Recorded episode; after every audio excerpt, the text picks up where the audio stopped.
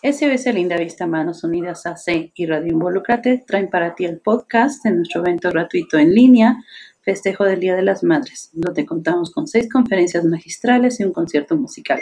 Podrás encontrar el video en nuestras redes sociales en Facebook, Twitter, Instagram y YouTube. Gracias y comenzamos. SOS Linda Vista Manos Unidas AC and Radio Involucrate bring you free online event Mother's Day celebration where we have six keynote speeches and a musical concert. You can find the video on our social networks on Facebook, Twitter, Instagram, and YouTube. Thanks, and let's get started.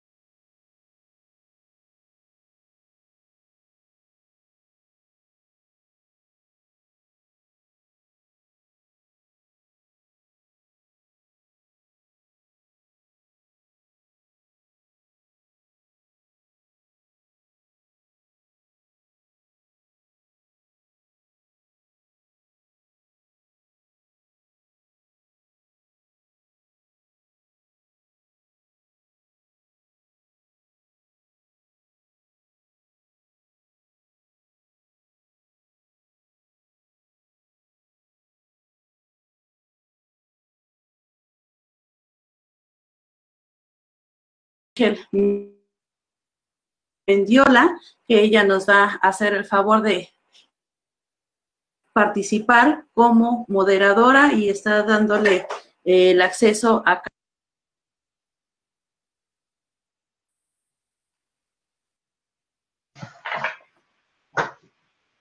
Listo, pues buenas tardes. Vamos a comenzar este ciclo de conferencias Recibimos primero a nuestra doctora honoris causa Irma Ferreira. Ella es esposa, madre de familia, empresaria y presidenta fundadora de SOS Lindavista Manos Unidas AC, una asociación que vincula a la ciudadanía con las autoridades en cuestiones de seguridad y gestión de servicios públicos.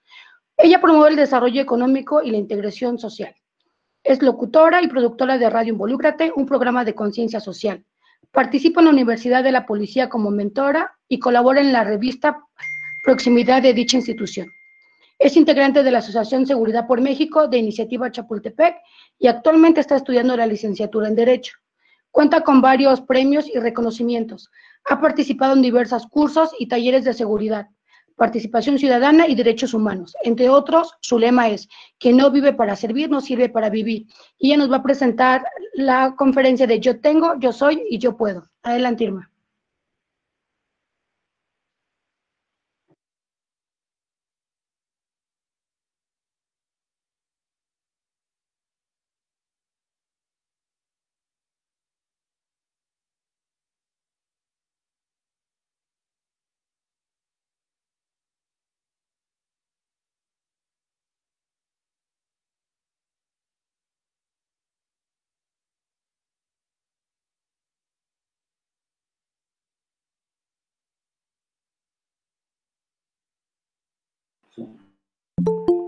Muchas gracias, Rachel. Pues bueno, es un gusto compartir con ustedes estos momentos y un tema muy importante para eh, una servidora que es, bueno, todos los temas que vienen siendo de autoestima. El día de hoy compartiré con ustedes un tema que se llama ¿No se escucha?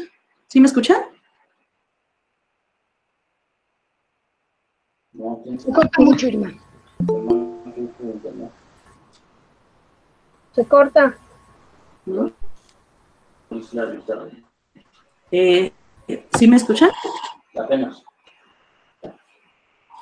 Sí, Irma, sí te escuchamos.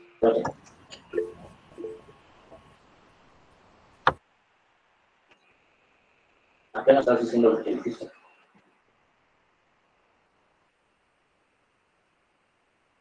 A ver, tú sigue hablando.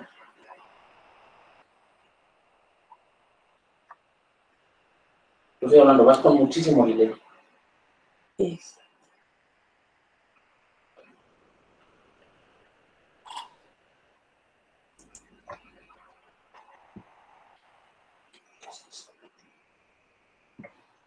Compartir la pantalla. ¿Y? No, no, tu internet está horrible. ¿Y entonces qué hago? Ahora de contar si sí te-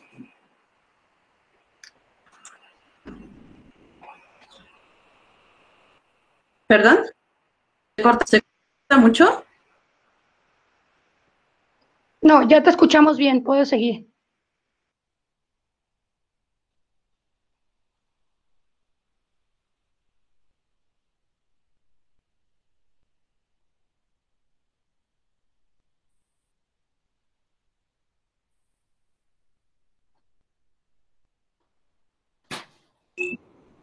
Sí, se escucha bien.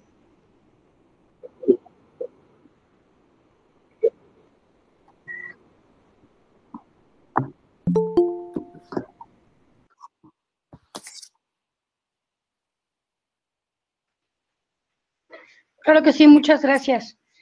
Bueno, en- vamos a continuar con el programa. Vamos a escuchar a Yesenia Cruz con una conferencia de Mujer Fortalecida en Pandemia. Yesenia es coach de vida y coach empresarial, consultora de negocios pymes, es mentora y capacitadora. Cuenta con una maestría en desarrollo de potencial humano y una maestría en administración de negocios. Es directora y fundadora de Vida y Liderazgo, la cual es una empresa enfocada a la maximación del potencial del ser humano a través del coaching del coaching es mentora, gestión del cambio y capacitación humano empresarial. La pueden encontrar en Instagram como pita.liderazgo. Continuación, Yesenia, adelante, por favor.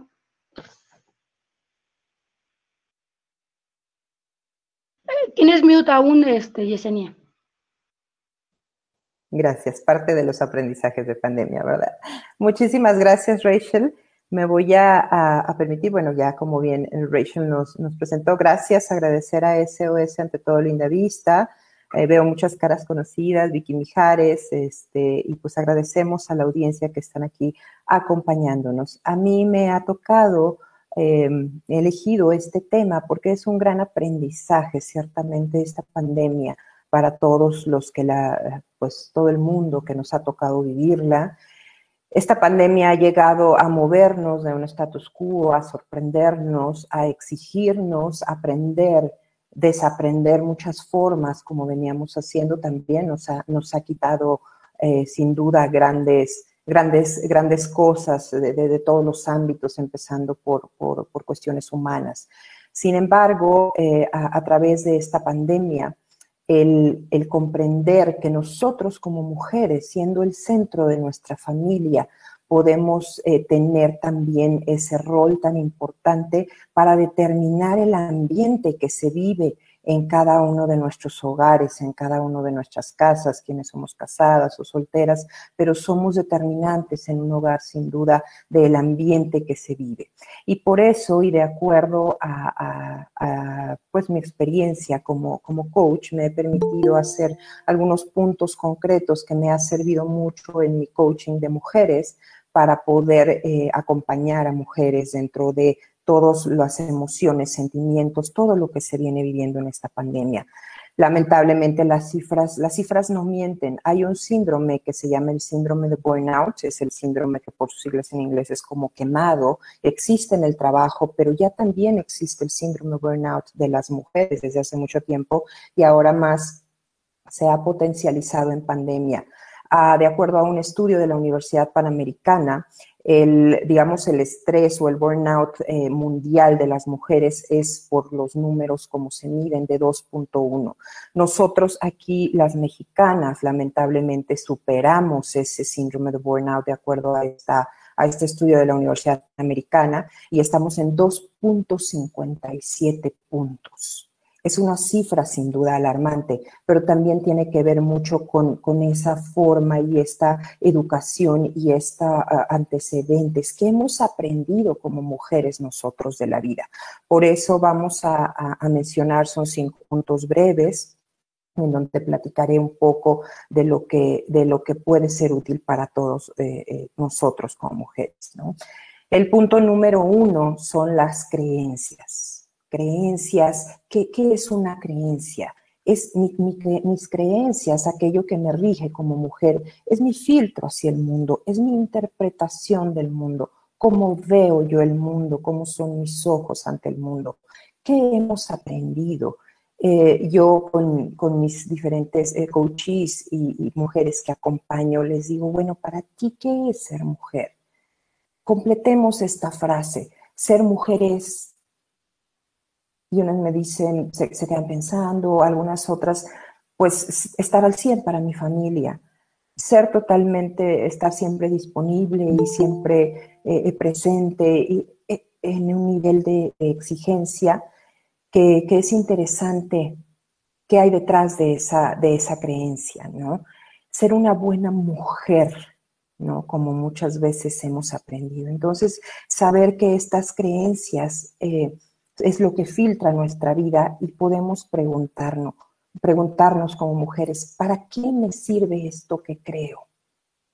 Si esto que creo me genera un ambiente de demasiado estrés, me genera una alta exigencia a mí misma, a mi vida, a mi rol diario, ¿para qué me sirve eso que creo? Es que yo aprendí que siempre tengo que estar haciendo algo.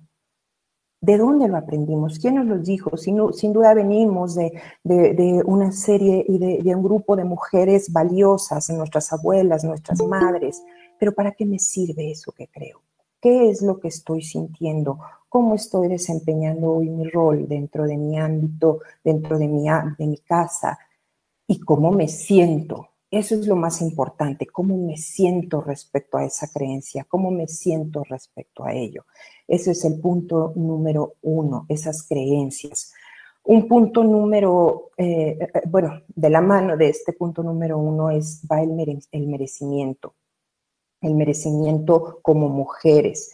Tú, yo merezco una vida y también completemos eso, yo merezco una relación qué tipo de relación mereces, qué tipo de hijos merecemos, qué tipo de ambiente, qué tipo de amigos. Por eso la invitación a pensar, a, a replantearnos nuestras creencias, ¿para qué me sirve esto que yo creo? ¿Cómo es mi filtro ante la vida? Número dos, valida tus emociones valida tus emociones. Las emociones como mujeres muchas veces las tapamos en este ir y venir de la vida y en este ir y venir de tan altas exigencias que nos imponemos. Y entonces, al validar estas emociones, nosotros se vale parar. Como mujeres, se vale parar, se vale sentir. ¿Qué estoy sintiendo? Estoy sintiendo miedo, estoy sintiendo enojo, estoy sintiendo alegría, pero validar las emociones. Muchas veces surge un problema o surge algo y nosotras, sí, pero luego lo veo, sí, después, después eh, lo, lo, pienso, ¿no? Y todo eso va acumulando una bola de nieve cuando hay una emoción como el enojo. ¿Qué hay detrás? ¿Qué viene acumulado detrás de esto? Se vale parar, se vale sentir, se vale cuestionarnos esas emociones. Y nuevamente, ¿para qué me sirve esta emoción? De dónde viene, viene de un enojo, viene del ego. El ego es un gran traicionero en nuestras vidas, sin duda. Y entonces, ¿qué tiene que ver? Tiene que ver con mi ego, tiene que ver con esto que yo me he creado, origen también de mis creencias, o tiene que ver con una realidad. Entonces, valida tus emociones, tenemos derecho a validar esas emociones, a parar, a sentir, a cuestionar esas emociones, no desde el punto de vista del juicio, sino desde un punto de vista de estoy aquí, lo puedo sentir, de dónde viene, reconocerlo, abrazarlo y también saber para qué me sirve, qué aprendizaje recibo de esa emoción. Número tres, eh, yo les digo mucho, amigas, igual a coaches, crear tu oasis, un oasis. Dice por ahí a Jodorowsky en una frase que me encanta, dice, aunque tengas una familia numerosa, otórgate un territorio personal donde nadie pueda entrar sin tu permiso. Y yo sé que ahorita en la mente de muchas puede haber esto de, eh, pero sí, pero tengo mucho, pero acabo rendida, pero no me da la vida. Tendremos 15 minutos al día extras una amiga un día me decía, sí, yo me paro a las 7 de la mañana y me paro corriendo, podremos recorrer un poquito más el reloj. Yo sé que esto no es fácil, no es fácil para nadie. Cuando tenemos todo este síndrome de burnout, cuando traemos todo, todas estas responsabilidades que nos enseñaron, que hemos adoptado o que nos han impuesto muchas veces sin nosotros pedirlas, ¿no? Pero crea ese oasis, crea ese espacio para ti mismo. ¿Qué te gusta hacer? No, pues a mí me gusta mucho oír este tipo de música. Ponte una lista, créate una lista de Spotify. Tenemos todas las herramientas en este, en este momento del mundo. La pandemia ha potenciado la tecnología de una forma impresionante. ¿Qué necesitas? ¿Qué quieres? No tienes más que abrir internet y poder acercarte los recursos. Me interesa aprender tal cosa. Tienes toda la forma de plataformas. Hay plataformas gratuitas, hay, hay, hay este, plataformas de paga, música perdón, música, videos, entretenimiento, o tú misma, estar en paz, generarte esos a lo mejor 15 minutos de, meditación, de, estar en silencio y de ver qué, qué genera ese silencio en ti. Muchas veces no alcanzamos a escucharnos porque todo ese ruido afuera nos impide escucharnos a nosotras mismas. Genérate ese oasis, crea tu oasis, genérate un tiempo hazte responsable de ello. Ese sería mi punto número tres. Mi punto número cuatro, explota tus talentos. Todas las mujeres somos poderosísimas. Todas las mujeres tenemos algún talento. Unas me pueden decir, pues no sé, pregúntale a tu hermana, a tu mamá, a tu mejor amiga. ¿Y tú para qué crees que yo soy buena? Y vas a encontrar respuestas increíbles, ¿no? En el área de coaching, en el área de psicología hay una herramienta que también utilizamos que se llama la ventana de Yohari, pero bueno, eso requiere un poco más de, tiempo de, ir profundizando en ello, pero una de esas áreas que nos da la ventana de Yohari son esas áreas, áreas ciegas, esas áreas a las que yo, en las que yo no soy consciente, pero los demás sí saben que existe en mí. Pregunta, pregunta, pregúntale a tus hijos, eh, no sé, a tus amigos, eh, ¿para qué crees que yo soy buena? ¿no? Y vamos a encontrar una respuesta muy gratificante seguramente. Explota tus talentos. Seguramente para muchas cosas eres muy buena. Y como número cinco, les invito eh, a priorizar. Priorizar es, por favor, pensemos en este momento en nuestros cinco prioridades de vida en este momento, el día de hoy. Piensa en esas cinco prioridades.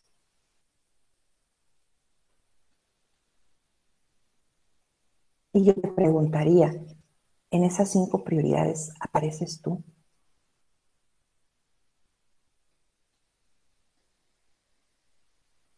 Y yo creo muchas veces en todo ir y venir, en todo este acelere de la vida, es que no tengo tiempo. No, no es que no tengas tiempo. Lo que pasa es que tú no estás en tu lista de prioridades. Como mujeres, en esta empatía, en este gran cariño, en este gran orgullo que, que a mí me acompaña día a día de ser mujer, yo las invito a poder ir llevando estos cinco puntos, ir conociéndonos, ir introspectando e ir dándonos ese espacio, ese tiempo. Y que en estas, esta lista de mis cinco principales prioridades seas tú la prioridad número uno. Muchas gracias. Estoy para todas a sus órdenes. Irma, con mucho gusto este, puede pasarles mi contacto. Eh, eh, tengo la página, como ya comentaba Rachel, de vida y liderazgo y, tengo una gran pasión también dentro de todo lo que llevo y las organizaciones, lo que yo acompaño, el encontrar a mujeres, mujeres poderosas, mujeres maravillosas como lo somos todas quienes estamos aquí hoy y en nuestro mundo, que seguramente día a día podemos hacer y hacemos ya de este mundo un mundo mucho mejor. Muchas gracias. Gracias, Rachel. Muchas gracias, Yesenia. La verdad, súper, súper, súper motivador y muy buena la, conferencia que nos acabas de dar. Bueno, no sé, ¿ya estás eh, lista, Irma? Sí, buenas tardes. Perdón, tuve que apagar la computadora y reiniciar, pero sí, sí, ya estoy lista. Perfecto, entonces. Bueno, pues un gusto nuevamente estar con ustedes. Adelante, Irma. Gracias. ¿Sí me escuchan bien? Sí. Oye, toma, Ok, a ver, este, bueno, yo voy con el tema que se llama Yo tengo, yo soy, yo puedo. Realmente yo estoy muy convencida de que cuando nosotros nos proponemos algo, tenemos todas las eh, cosas, aunque a veces eh, lo, las circunstancias sean adversas, pues bueno, esto, espérenme, déjenme compartir la, la, a ver, ¿sí está la cámara prendida? Espérenme, es que quiero compartir la pantalla, pero... Esperen, esperen, esperen, esperen. Ahora, déjenme nada más compartir la presentación. A ver, no sé si ya se vea. A ver, esto es A ver. Dígame cuando se vea mi pantalla. Por favor. Tengo la cámara. Aún no. Sí se ve ya mi presentación. ¿No? ¿Ya se ve? No, aún no la podemos ver.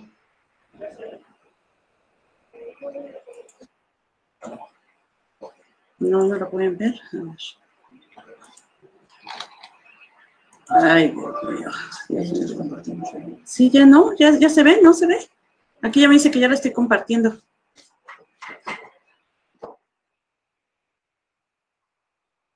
¿Sí se ve, Richard? Listo, ya la podemos ver. Ok. Eh, pantalla completa. Este, no, ya sí, no veo dónde pantalla completa. Bueno, a ver, ya, este, no veo dónde sea pantalla completa, pero bueno, ya voy con ese tema. Eh, aquí hay tres conceptos que quisiera manejar, que es yo tengo, yo soy y yo puedo. Tenemos que estar convencidos nosotros de que podemos lograr, aún contra las circunstancias adversas. Yo tengo se enfoca a nuestro apoyo exterior, el apoyo exterior que nosotros vamos a tener y que vamos a nosotros poder conseguir a través de familiares, personas cercanas. Una más, eh, número uno, uno más personas dentro de mi núcleo familiar en las que puedo yo confiar y que me aman sin condicionamientos. Ahí es donde vamos a poder tener ese yo tengo que refiero al apoyo exterior, en nuestros amigos, en nuestros conocidos, en nuestros compañeros de trabajos, estudio, en los que puedo yo confiar plenamente. Eh, también en cuestión de acceso a la salud, a la educación y a servicio de seguridad y sociales que necesitamos. Ahí también es muy importante tener el yo tengo, eh, esa referencia de yo tengo ese apoyo exterior y el entorno social estable también y con recursos suficientes y disponibles en nuestra sociedad, nuestra comunidad, también ahí nosotros vamos a tener ese yo tengo, ese apoyo, eso que nosotros necesitamos para salir adelante de las adversidades. Eso es lo que se enfoca al término yo tengo. A continuación veríamos lo que soy, yo soy. Yo soy se refiere y se enfoca a nuestra fuerza interior. ¿Quiénes somos nosotros en el interior? ¿Quiénes somos nosotros para salir adelante de, las, de los problemas, adelante de esta pandemia que estamos viviendo como persona? ¿Qué cualidades? A un poquito lo que decía también este Yesenia, ¿no? Como persona, ¿qué cualidades y qué valores tengo? Todas tenemos cualidades, todas tenemos habilidades y valores. Nada más a veces hay que descubrirlos y, y nosotros eh, enaltecer esos valores y cualidades. Conozco mi capacidad de socializar, también esa capacidad que nosotros tenemos de hacer amistades, pues siempre nos va a dejar eh, algo en nuestra fuerza interior. Yo soy capaz de tener amigos, yo soy capaz de socializar, yo soy capaz de, de dar una mano amiga, yo soy capaz de recibir amor, porque a veces también no sabemos cómo recibir el cariño que la gente nos da. Me enfrento a las adversidades y persigo mis metas, persevero por esas metas. Yo soy, me respeto y respeto a los demás. El respeto es básico en cualquier eh, sociedad, en cualquier em, comunidad. ¿Cómo es mi empatía? ¿Cómo es mi empatía con alguien que está sufriendo dolor? ¿Cómo es nuestra empatía hoy en día en la, en la pandemia que estamos viviendo? La seguridad, la confianza, el ser realista de lo que está pasando. A veces a veces nos, nos, con los problemas que tenemos, nos encerramos en una burbuja y, y, no vemos las cosas como son realistas, pero sí tenemos que poner muchas veces los pies en la tierra y hay veces que otras personas tienen que hacer eso de ubicarnos en nosotros en la realidad. ¿Hasta dónde llega mi capacidad de ayudar a los demás? Eso también, eso refleja nuestra fuerza interior. Yo soy capaz de dar, yo soy capaz de ayudar, yo soy capaz de preguntarle al vecino el día de hoy, ¿cómo estás? ¿Cómo amaneciste? ¿Cómo te sentiste? A un adulto mayor, ¿qué necesitas? Necesitas, cómo te puedo ayudar. Esa capacidad todos las tenemos y a lo mejor si no la hemos desarrollado, pues es porque o no hemos tenido la oportunidad o no hemos querido, pero créanme que en el momento en que tenemos esa capacidad y sobre todo que la activamos de ayudar a los demás, es una, pues nosotros sentimos un gusto por hacerlo, ¿no? Y nos va a dejar muchas satisfacciones. Ahora, es el yo puedo. Yo puedo se habla de las capacidades, refiere a nuestras capacidades y cualidades interpersonales y de solución de conflictos. El que seamos creativos es, este, en cosas de la vida. En pandemia, pues mucha gente tuvo que salir a ser creativa. Eh, trabajaban, se quedaron sin tu trabajo, pero cocinaban muy bien, pusieron cocina económica, muchas cosas tuvieron que hacer creativas, ¿no? Eso nos va a ayudar a enfrentar las, los problemas en la vida, ser constante en mis tareas, precisamente quien fue creativo y puso una comida, pues bueno, tenía que ser constante en diariamente estar ofreciendo un menú diferente, en estar viendo unos postres, en estar viendo qué les gustaba a, a sus clientes, bueno, el ser constante en sus tareas, tomar la iniciativa otra vez y aprovechar nuestras habilidades. Precisamente esas son capacidades que nos van a ayudar a salir adelante. Usar el sentido del humor. Muchas veces, eh, si nosotros nos enfrascamos en nuestros problemas, si no tenemos sentido del humor, no vamos a poder salir bien adelante de las situaciones. Hay veces que nosotros estamos, no sé si les ha pasado hoy, estamos de cara larga porque estamos enojados o molestos con alguna situación y llega alguien y te dice, ay, te voy a hacer reír, ¿no? Hasta cosquillas te hacen y te, te ríes así como que, ay, como que entre dientes, ¿no? Pero bien que sientes ese momento de satisfacción y te gusta el reírte en una situación que a lo mejor tú no te permites reírte porque a lo mejor murió un familiar y dices, pues tengo que estar triste, tengo que estar yo con una actitud de, tristeza con mi familiar que acaba de fallecer, pero bueno, date esos momentos de, sentido de humor, ¿no? De verdad que te van a cambiar este, la, la el sentimiento que en ese momento tienes y vas a enfrentar las adversidades de otra manera. Expresar mis sentimientos, pensamientos, pensamientos. Tengo capacidad de comunicarme con los demás. Muchas veces nosotros estamos guardando todos los problemas, todo lo que tenemos, todos los sentimientos. Eso nos va ahogando, nos va asfixiando que tengamos esa capacidad de expresarlo, de con quien nosotros tengamos la confianza, ahora sí que cuentas a lo que más confianza le tengas, pero de expresar nuestros sentimientos y pensamientos nos va a ayudar a desahogarnos. ¿Puedo yo resolver conflictos en diferentes áreas de mi vida? Sí, exactamente. Puedo, soy capaz de resolver esos problemas. Soy capaz de tratar de, de, mi matrimonio, ver cómo solucionar esos problemas. Soy capaz de sacar a mi hijo adelante de la escuela. Soy capaz de resolver una tarea. Yo creo que eso también es una capacidad que tenemos nosotros, que en primer lugar, en el, se los aconsejo de verdad. En la mañana levántense y di, a ver, soy hermosa, soy preciosa, no necesitamos que nadie más nos eche flores, nosotros nos las echamos, soy divina y soy única, porque Dios no hizo a dos iguales. Entonces, soy única y tengo toda la capacidad y yo puedo resolver todos mis conflictos en la vida. Sé controlar mis conductas para realizar las que me beneficien. Eso, porque también no todas nuestras conductas van a traer resultados positivos, pero tenemos que aprender a controlar esas conductas para que nos beneficien a nosotros y pedir ayuda, pedir ayuda ya sea a personas cercanas o instituciones. Si tenemos un problema, un conflicto de violencia intrafamiliar, de cualquier situación que se esté viviendo, que seamos nosotros conscientes que nosotros nunca nos buscamos esos problemas. Nosotros no tampoco decir, ah, es que yo me lo busqué, yo me lo merezco. O sea, nunca vamos a nosotros a merecer un trato un maltrato, nunca vamos a merecer un grito, nunca vamos a merecer vivir en una situación de conflicto. No, nosotros tenemos que reconocer cuando lo estamos viviendo y pedir ayuda y ya sea que sean con personas cercanas, amigos, familiares o instituciones. Esa también es una capacidad, una capacidad de reconocer que nosotros a veces no estamos siendo capaces de manejar esa situación que estamos viviendo por nosotros mismos solos. Y es totalmente válido decir, hola, amigo, hola, mamá, hola, papá, hola, tío, necesito tu ayuda. Y de aquí, bueno, vamos a lo que es la resiliencia, que significa capacidad que tiene una persona para superar circunstancias traumáticas como la muerte de un ser querido, la pérdida de un trabajo, un accidente que precisamente en pandemia esto lo hemos vivido, ¿no? Nos vamos con el primer término que es optimismo. ¿Qué significa? ¿Qué, ¿Qué, esto refleja? Tenemos que mantener la esperanza. Una actitud optimista nos capacita para confiar en que, nos pasa, en que nos pasarán cosas buenas.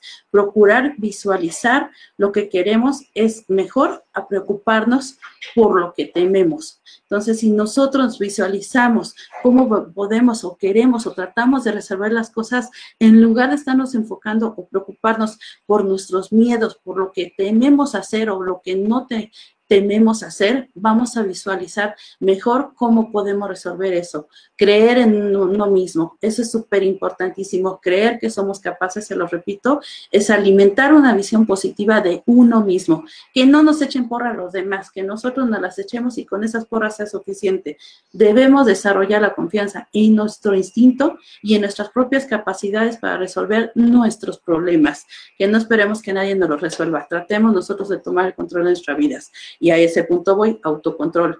Evitar ver las crisis como problemas insuperables. Sí, a veces hacemos una montaña de un grandísimo problema, o a veces sí es muy grave el problema, pero vamos a tratar de buscar una solución. Si nosotros nos cerramos a los ojos, nos cerramos a, a que el mundo está ya bloqueado o que ya no hay para dónde, no vamos a lograr nada. A menudo no podemos cambiar los hechos, pero sí la forma como las interpretamos como los interpretamos, perdón, y respondemos a ellos. Hemos de procurar limitar el efecto de las emociones no productivas. También eso, si tenemos una emoción que a mí me está causando conflicto, que a lo mejor eh, mi emoción, sí es válido enojarme, pero pues no desquitarme con mi marido, a lo mejor, pues una emoción que tratemos de controlar porque nos va a traer un conflicto mayor al que estamos viviendo. Disposición para adaptarse. Eso es súper importante, estarnos adaptando a muchas veces a los cambios. En pandemia hemos vivido muchos cambios y nuestra vida de un día para otro ha sido diferente en 100, eh, ahora sí que en 100 grados, ¿no? 90 grados. Entonces tenemos que, el, eh, que ver que el cambio es parte de nuestra vida. El cambio es diario, el cambio en cualquier aspecto de nuestra vida siempre vamos a tener cambios. El aceptar que hay circunstancias que no podemos cambiar puede ser de gran ayuda para que nosotros entre, nos en las que sí podemos modificar y canalizar nuestros esfuerzos hacia ellas. ¿Qué quiere decir? Que vamos a tratar de visualizar y enfocarnos lo que sí podemos cambiar. A lo mejor no vamos a cambiar la circunstancia, pero sí la manera de llevar adelante esa situación que estamos viviendo. Pues vamos a canalizar nuestras fuerzas hacia esos cambios. Describir un plan de acción. Tenemos que dirigirnos hacia los propios objetivos. ¿Qué es lo que queremos? ¿Cómo lo vamos a buscar? Y definir un plan de acción. Hasta en cosas mínimas, de verdad que es súper importante poner un plan de acción. Y no les estoy diciendo que nos echemos un pergamino ahí de, de 20, 30 puntos de reglamentos y demás, ¿no? Algo simple y sencillo. Es importante que nos planteemos objetivos realistas. Eso también, objetivos que podamos alcanzar y podemos cubrir. Bueno, si me voy a poner que quiero ser yo, este, no sé, eh, de la NFL, jugador de fútbol americano, pues bueno, ¿verdad? No lo voy a lograr, pero sí podemos poner objetivos realistas que podamos alcanzar y que sobre todo no, no, no nos causen frustración. Y hacer algo de forma regular para acercarnos a ellos diariamente, de poquito en poquito. Por ejemplo, nos podemos preguntar, ¿qué puedo hacer hoy? Por insignificante que pueda parecer, para acercarme a uno de mis objetivos, ¿qué podemos hacer? Por ejemplo, tomar una, con un amigo eh, un rato, un café, y compartir con ella mi experiencia. Esa experiencia que le comente yo a ella de lo que yo quiero hacer, de lo que yo quiero vivir, puede traer ideas entre las dos para nosotros que vayamos adelantando ese plan. Y es algo como que muy insignificante, ¿no? Y algo que podemos llevar a cabo, pero eso puede lograr un cambio y puede estar dentro de los planes de acción. Después el otro punto, disposición para ser flexible, es ejecutar acciones decisivas. Tenemos que actuar en la medida en que se pueda cuando tengamos situaciones adversas, con la finalidad de tratar de cambiar su rumbo, en vez de evitarlas y confiar en que se resuelvan solas. Las cosas nunca se van a resolver solas. Habrá algunas que sí, pero generalmente tenemos que, tenemos que tomar el control, cambien a nuestro favor. En ocasiones Lo repito, no podemos cambiar nuestras circunstancias, pero sí la forma en que las enfrentamos. Y eso es muy importante, resolver problemas, fomentar el autodescubrimiento. A menudo cuando pasamos por situaciones vitales difíciles, esto conlleva una sensación de fortalecimiento personal. Muchas veces, y desgraciadamente, cuando tenemos este, circunstancias que estamos viviendo adversas, y bueno, no desgraciadamente, yo creo que es un punto de nuestro favor, a veces salimos más fortalecidos, ¿no? Yo creo que siempre, como decimos, hay que tomar eh, lo bueno de lo malo que estamos viviendo y siempre nos va a dejar una experiencia buena.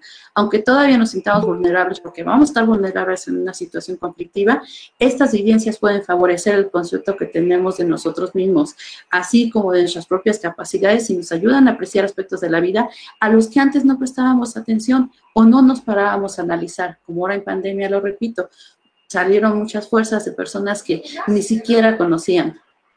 Luego, el otro punto, conciencia emocional, ver las cosas en perspectiva.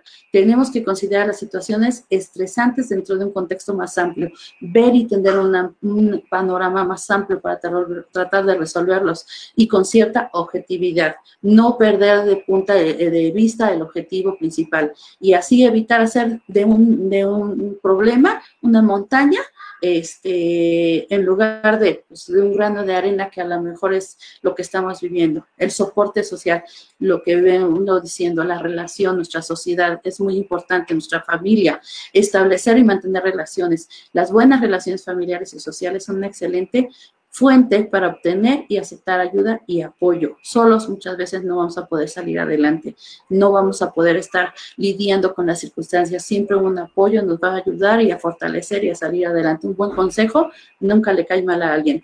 Y entonces vamos así a potencializar la resiliencia. También encontraremos oportunidades para ayudar a otros, algo que a su vez también redundará en nuestro bienestar personal. Siempre el ayudar a alguien nos va a dejar a nosotros una satisfacción muy grande. Y por último, el sentido del humor. Ante la adversidad, el humor siempre será el mejor aliado. Eso es lo que tenemos. La risa es un poderoso antídoto contra el estrés, el dolor y el conflicto. Nada funciona más rápido o con más eficacia para equilibrar nuestro cuerpo y nuestra mente que una buena risa. El humor aligera las cargas, inspira esperanzas, te conecta con los demás y te mantiene centrada y alerta. Las emociones positivas ante la adversidad también intervienen en los resultados fisiológicos. Por ejemplo, a nivel fisiológico, el humor nos provoca mejoras en nuestro funcionamiento del sistema inmunológico y en el aumento de los niveles de inmunoglobulina A en la saliva. Este tipo de inmunoglobulina es un anticuerpo vital del sistema que actúa como primera línea de defensa hasta las enfermedades respiratorias. O sea que una simple risa no nos va a dejar nada más una satisfacción, sino va a dar un beneficio a nuestra salud. Pues bueno, yo con esto ya finalizo mi participación, mi conferencia y bueno, repetirles que por favor diario digamos, yo tengo, yo soy, yo puedo y salgamos adelante. Gracias, Rachel. Muchas gracias, Irma. Y bueno, qué más importante siempre empezar hablando de primera persona con yo. Bueno, a continuación, para seguir con el programa, vamos a recibir a Victoria Mijares. Ella nos va a hablar del mito de las madres abnegadas. Victoria se ha desempeñado desde el 2005 como conferencista y tallerista en varios foros, impartiendo temáticas relacionadas con la persona, matrimonio y familia, y liderazgo, educación y formación en valores. Desde el 2013 brinda asesoría familiar y acompañamiento tanatológico. Es fundadora de Victoria en la Familia, miembro de CITA, que es el Colegio Internacional de Tanatología, es especialista tanatóloga, máster en Ciencias de la Familia por el Instituto Juan Pablo II y cuenta con varios diplomados en temas de la familia y adicciones en la Universidad de Anáhuac y Centro de Estudios Superiores Monte Fénix. Vamos a compartir sus redes sociales y recibimos a Vicky. Muchas gracias. Hola, buenas tardes a todos, a toda la audiencia que ha convocado en esta tarde SOS Linda Vista. Gracias Rachel por, por esa hermosa presentación. Y bueno, pues estamos aquí en esta tarde con este cometido que es hablar un poco de, pues de la mujer, ¿no? De, la maternidad y en específico del tema que, que me corresponde, que es los mitos sobre la maternidad. Y bueno, ¿cuántos no hemos encontrado, no, no hemos escuchado en nuestro día a día? Madre solo hay una. El amor materno es eterno. Mi madre es una santa. El amor de una madre aguanta todo. Y bueno, pues cabría que nos hiciéramos esta pregunta. ¿Qué hay bajo el mito del amor materno? Porque eh, yo considero que sí, la mujer, por medio de la maternidad, es fuente de amor. Pero una cosa es el amor y otra cosa es esa abnegación, ¿no? Y, me gustaría que nos quedara claro eh, esta parte, ¿no? Porque justo con esta abnegación como que hasta nos, ya nos choca, Vemos a una mamá, que llora y decimos, ay, ya, por favor. Que le baje tres rayitas. Pero, pero también añoramos a una mamacita santa. A una mamacita buena, abnegada, que esté en la cocina, que esté solo eh, entregada para la familia. Bueno, justo esta, esta imagen, estos mitos, ya como que están pasados de moda, ¿no? Ya, ya debemos de hacer algo, debemos desmitificar. Por eso eh, este sería como que mi primer punto, ¿no? Ante el mito, número uno, desmitificar. Desmitificar las creencias que, pues con las que hemos crecido, que ya les he comentado y que hemos visto. ¿Quién no ha, ha crecido en un hogar así, no? O con una abuela abnegada. Entonces, irnos a nuestras creencias, irnos a los guiones y patrones que observamos y que con los que crecimos en nuestro hogar. ¿Qué es lo que hacían nuestras madres? ¿Qué es lo que hacían nuestras abuelas? ¿Qué, ¿Qué es lo que nos chocaba? A lo mejor nos chocaba justo que siempre estaban ahí o lavando o fregando, y digo fregando en el buen sentido, platos, ropa, haciendo la comida. O sea, siempre, como nos decía Yesenia, siempre dando, dando, dando, viendo a los demás.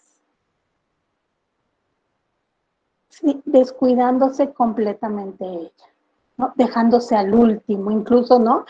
Eh, eh, en algunas casas, pues la mamá come al final y ya come lo que sobró. Y, eso sí sobró. Y no, no, no se preocupen, comen ustedes. Yo ya comí, ¿no? Incluso eh, podemos, podemos ser así como madres. Entonces, este primer punto es de desmitificar, irnos a las creencias, irnos a los guiones y patrones aprendidos eh, de nuestras abuelas y nuestras madres. Identificar qué es lo que me choca, porque justo lo que me choca, me checa, ¿no? Por ahí dicen. Entonces, ¿Qué es lo que me choca? ¿Y qué es lo que yo no quiero repetir? Ahora, no de, dentro de todos estas, este aprendizaje de las, de las madres, ¿no? No todo es negativo. ¿No? No, es que descartemos toda esa imagen de la maternidad, como les decía, la maternidad es amor y se funda en el amor, en el servicio, pero en el amor y en el servicio bien entendido. Entonces, eh, pues ¿cómo, le haríamos entonces para eh, pues hacer estas diferencias?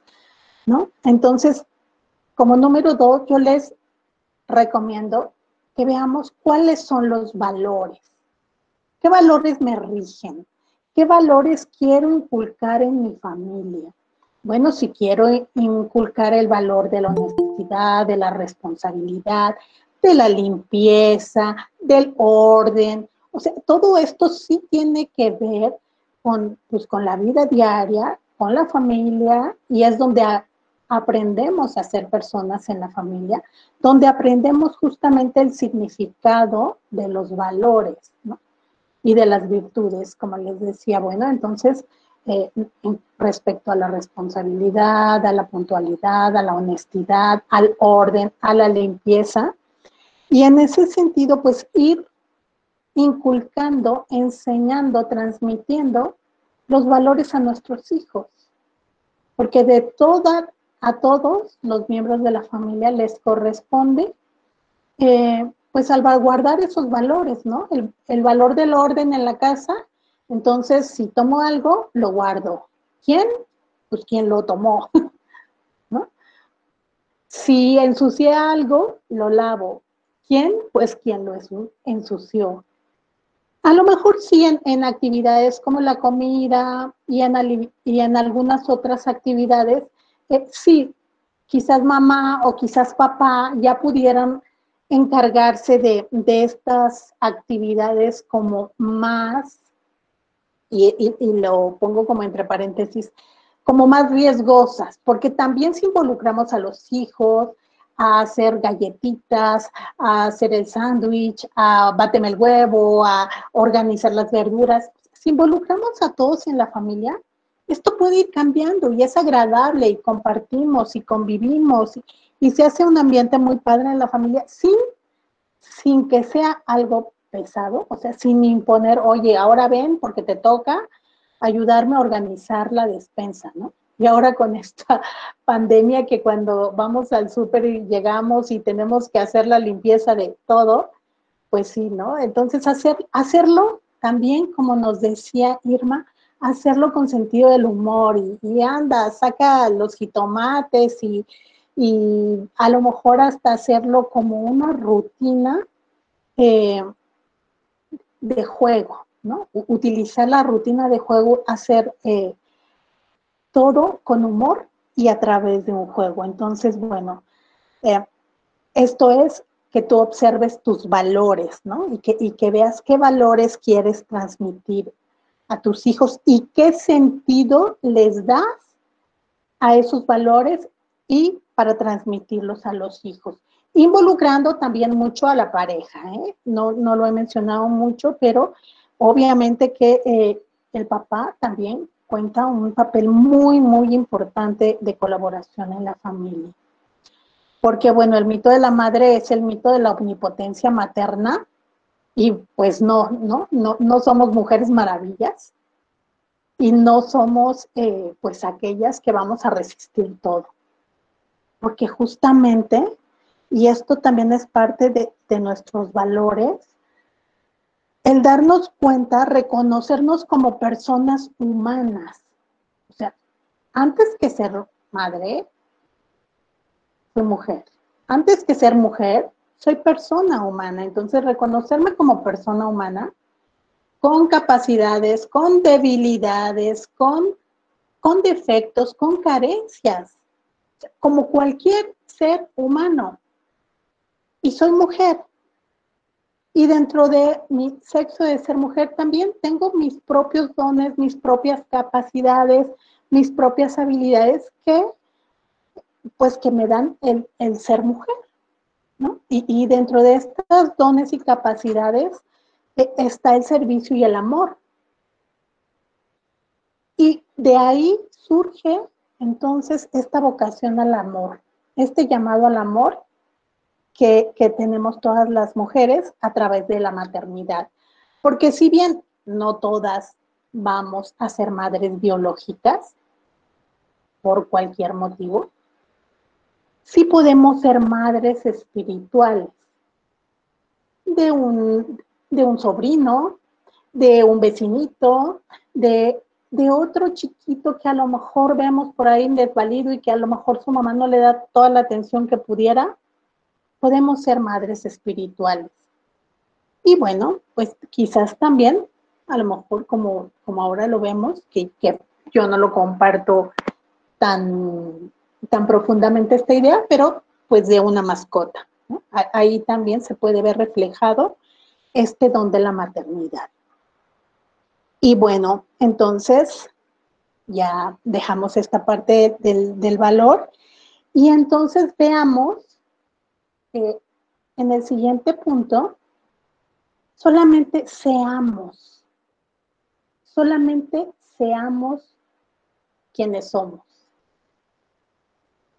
Que seamos mujeres, como les decía, somos personas, somos mujeres, somos madres, pero ya de, de, forma más individual, ¿quién soy? Como nos decía Yesenia, ¿no? sí es muy importante partir de quién soy. Y ya entonces desde quién soy, ahí ya le doy una, le doy mi personalidad a ese ser madre.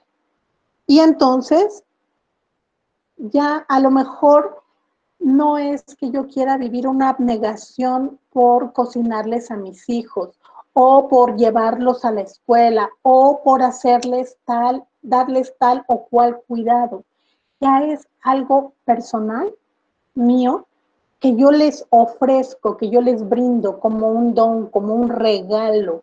Yo te regalo mi tiempo porque te amo. Yo te regalo mi atención porque te amo. Yo te regalo mi tiempo.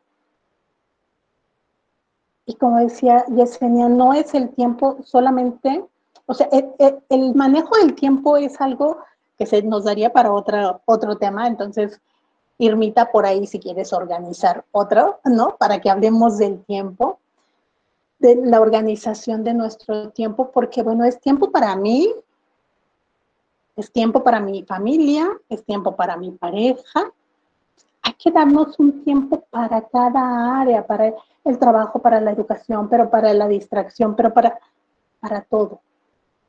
Para que justamente estemos más frescas, más libres y más, más en paz, con más alegría, con más, con más disposición de ser madres y estar atentas.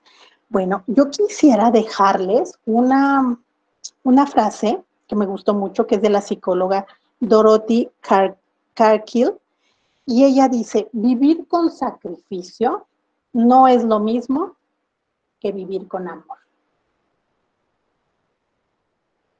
Entonces, ahí que quede en la reflexión que podamos hacer las actividades que hacemos cotidianamente, pero basadas en el amor, no en el sacrificio. Y yo pues les agradezco mucho eh, estos minutitos y también pueden encontrarme en las redes sociales como Victoria en la Familia. Muchas gracias y hasta luego. Muchas gracias, Vicky. Se nos queda mucho esa parte de vivir con sacrificio, no es lo mismo que vivir con amor. Muchas gracias, gracias. Eh, por tu conferencia. Y bueno, eh, siguiendo con el programa, vamos a recibir a Luis Daniel, el príncipe. Tenemos todo el paquete, además de las conferencias, también la vamos a pasar muy agradable con música. Luis Daniel cuenta con 28 años de carrera artística.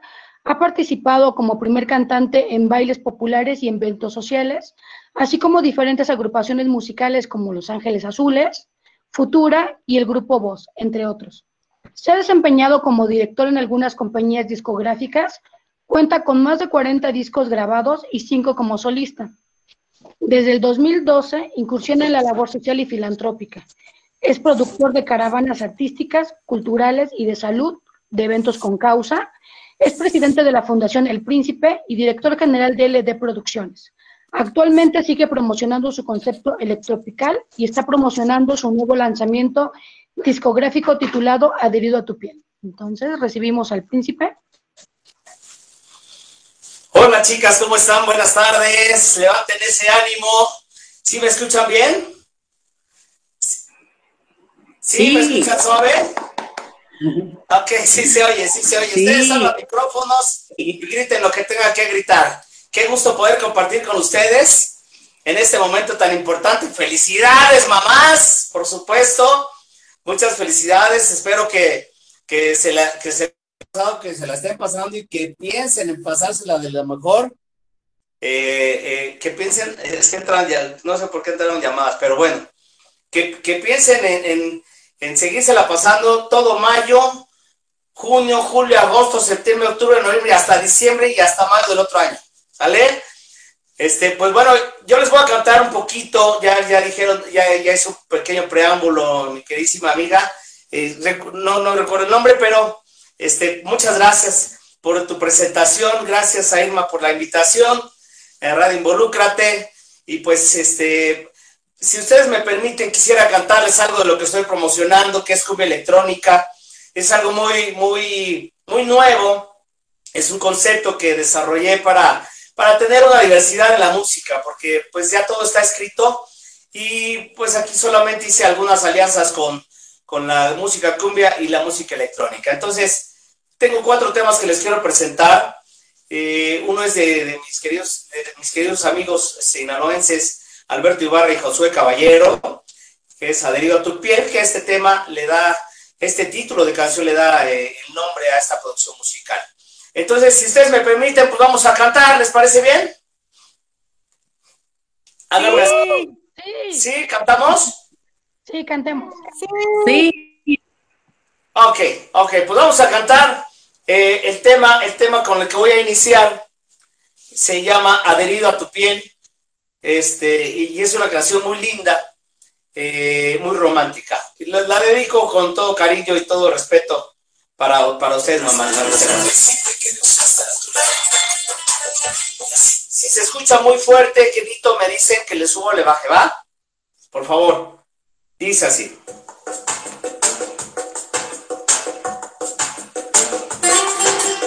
¿Sabes? Encuentro las palabras para decirte que Dios está a tu lado. Así mantener imposible adherido a tu vida.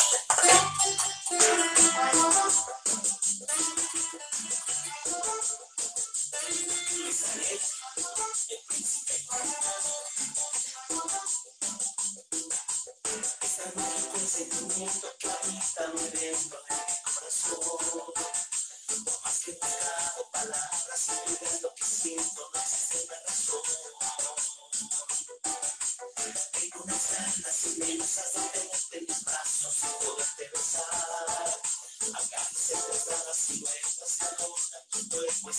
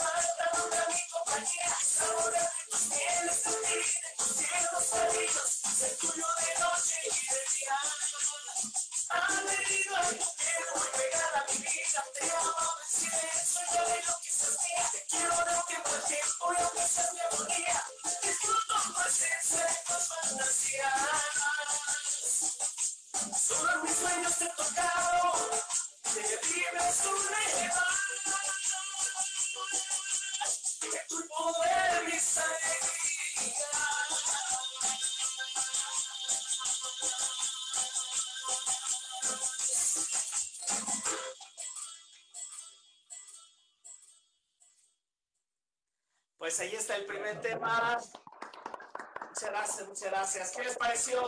Adherido a tu piel, lindo, ¿no? Muchas gracias. Este tema lo compuso Alberto Sí Ibarra. se oía un poquito mal el sonido. eh, mal, saturado, le bajo un poquito.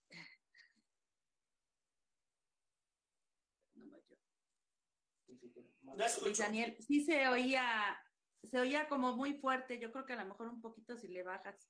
Ok, Ay, ay, en cuanto escuchen eso, háganmele así que le baje tantito ¿sale? ¿Sí?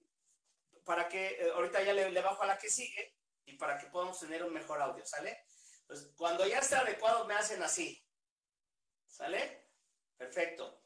Este, pues esta canción es la que le da título a esta producción musical, Adherido a tu piel, que ya la estamos promocionando. El video lo pueden encontrar en YouTube, ya está, buscan ustedes Luis Daniel el Príncipe, Adherido a tu piel y por supuesto que lo pueden encontrar. Estoy muy feliz de, que, de, de poder compartir este momento tan importante para ustedes en esta reunión magnífica con, con puras mamitas hermosas que espero que estén disfrutando de, de este día. Y bueno, para no hacerme, no hacerme largo por, por el tiempo, este, me voy a ir con otro de los temas. Esta canción se llama ¿Por qué te vas? Es una canción que hizo José Luis Perales, después lo cantó Janet, y ahora lo retomo, le hago un arreglo de cumbia electrónica y se los voy a presentar. A ver qué les parece. Dice así. Si tienen preguntas después de la canción o lo que ustedes quieran, con mucho gusto, ¿eh?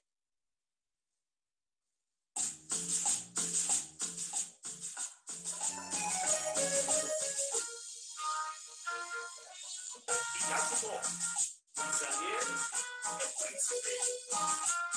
¿Qué tal ahí? ¿Qué tal ahí?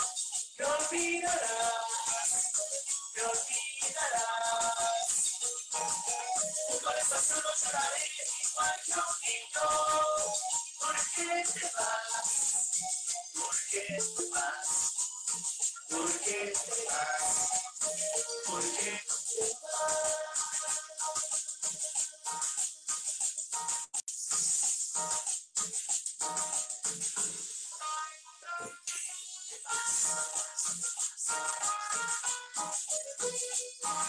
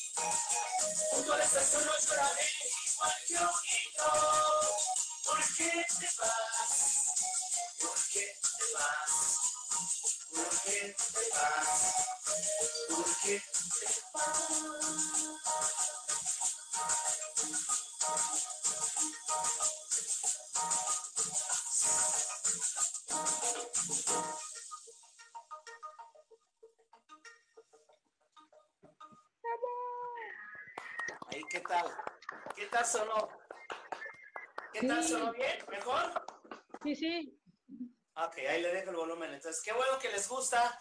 ¿Qué les pareció el arreglo? Está interesante, ¿no? Está interesante, está diferente. Ok, pues es lo que estamos, es lo que estamos promocionando. Espero que sí les guste y que puedan seguirme en todas las plataformas digitales, en las redes sociales, YouTube, este, Facebook, Twitter, Instagram. estoy como Luis Daniel que les ofrezca y por supuesto para invitarlas a mis eventos, porque ahorita estoy ya produciendo eventos para ya retomando un poco la música en los eventos aquí en la Ciudad de México, que por cierto, el, este viernes hago un tributo a José José. ¿Les gusta José José? Sí, muchísimo. Claro, claro, aquí no. Exacto. Este, el, el, día viernes hago un homenaje a José José, un show de dos horas aproximadamente, eh, en un lugar ahí en Avenida Cuauhtémoc y, y Doctor Navarro. Avenida Cuauhtémoc y Doctor Navarro, a unas calles de Avenida Chapultepec. Ahí está, hay un, hay un lugar que se llama Marvelous, enfrente del Jardín Pushkin, eh, Doctor Navarro y Avenida Cuauhtémoc. Ahí tenemos, ahí tengo un homenaje a José José. ¿Y qué creen? Me acompañan los músicos que lo acompañaban. Entonces, imagínense qué maravilla, ¿no? Acompañado por una, un gran grupo y haciendo un tributo a José José. Espero que me puedan acompañar. La información está en mi Facebook. Ahí está Luis Daniel el Príncipe. Ahí está mi, la información para eh, poder accesar al lugar. ¿Sale? Este viernes a partir de las 8 de la noche. ¿Ok? Este, y bueno, pues voy a continuar con más música más música y ahora les voy a cantar un tema que, que yo le tengo un gran cariño y lo tengo eh, funcionando desde hace algún tiempo.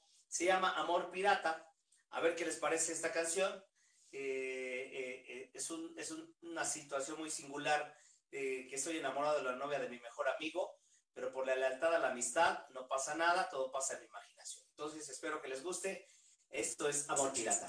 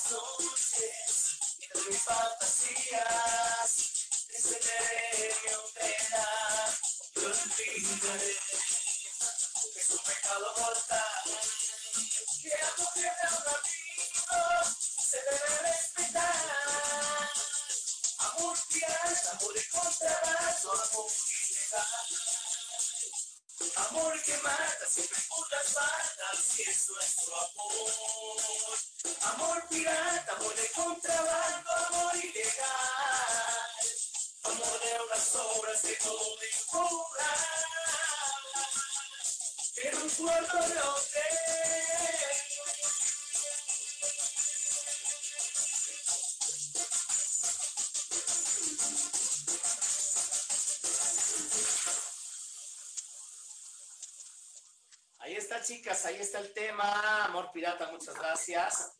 Gracias por esos aplausos, gracias. Ya, está, ya se está escuchando bien, ¿verdad? Perfecto, perfecto. Ya parando. Pues este, les quiero comentar que aparte de hacer el tributo a José José, también estoy programando tributo a Los Ángeles Azules.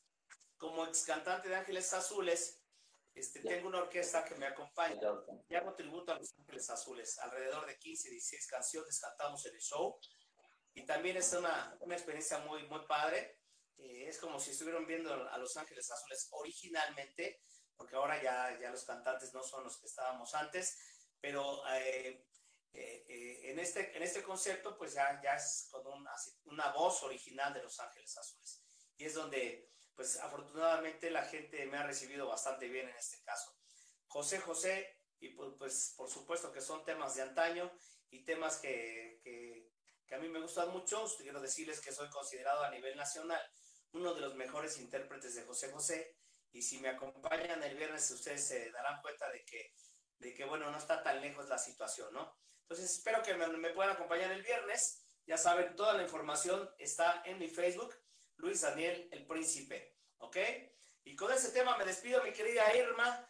¿Tienen alguna pregunta, algo, mamitas hermosas?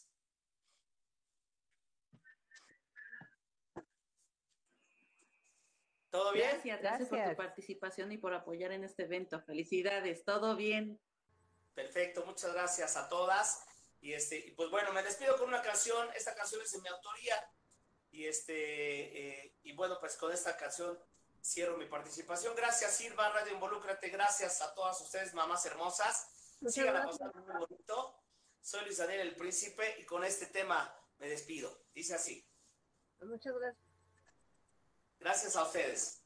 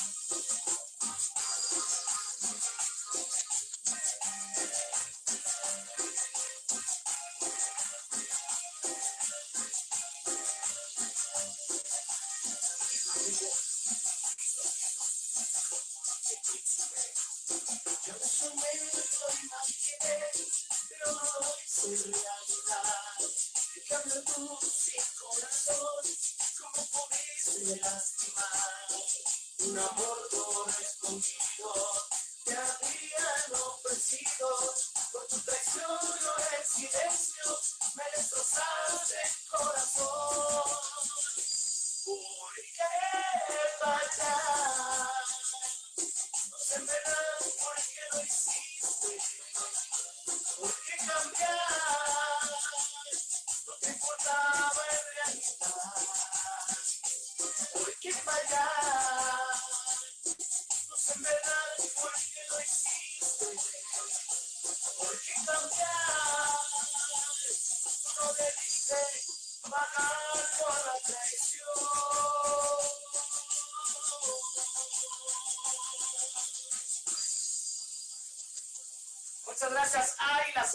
Mañana a las 2 de la tarde.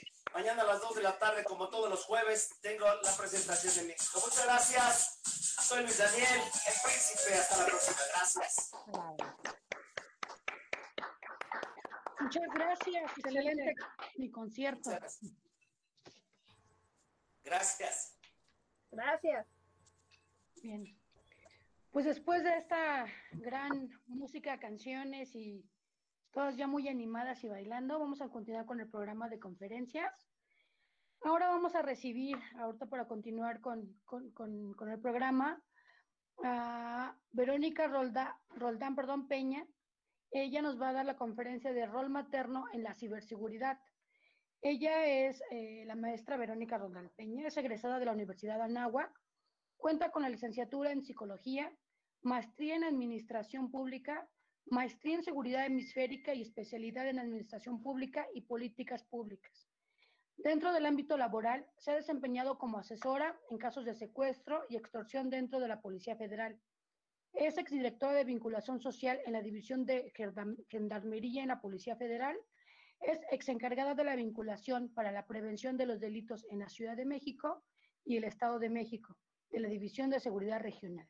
Su Twitter es arroba cuija mx. Y bueno, recibimos a Verónica Roldán. Muchas gracias. Muchas gracias, buenas tardes. Irma, gracias por la invitación, gracias a todos los que están presentes. Vamos a tener los siguientes 15 minutos, voy a tratar de que sean muy interesantes o muy amenos, o por lo menos que les aporte algo, que eso es lo principal de lo que quiero trabajar con ustedes.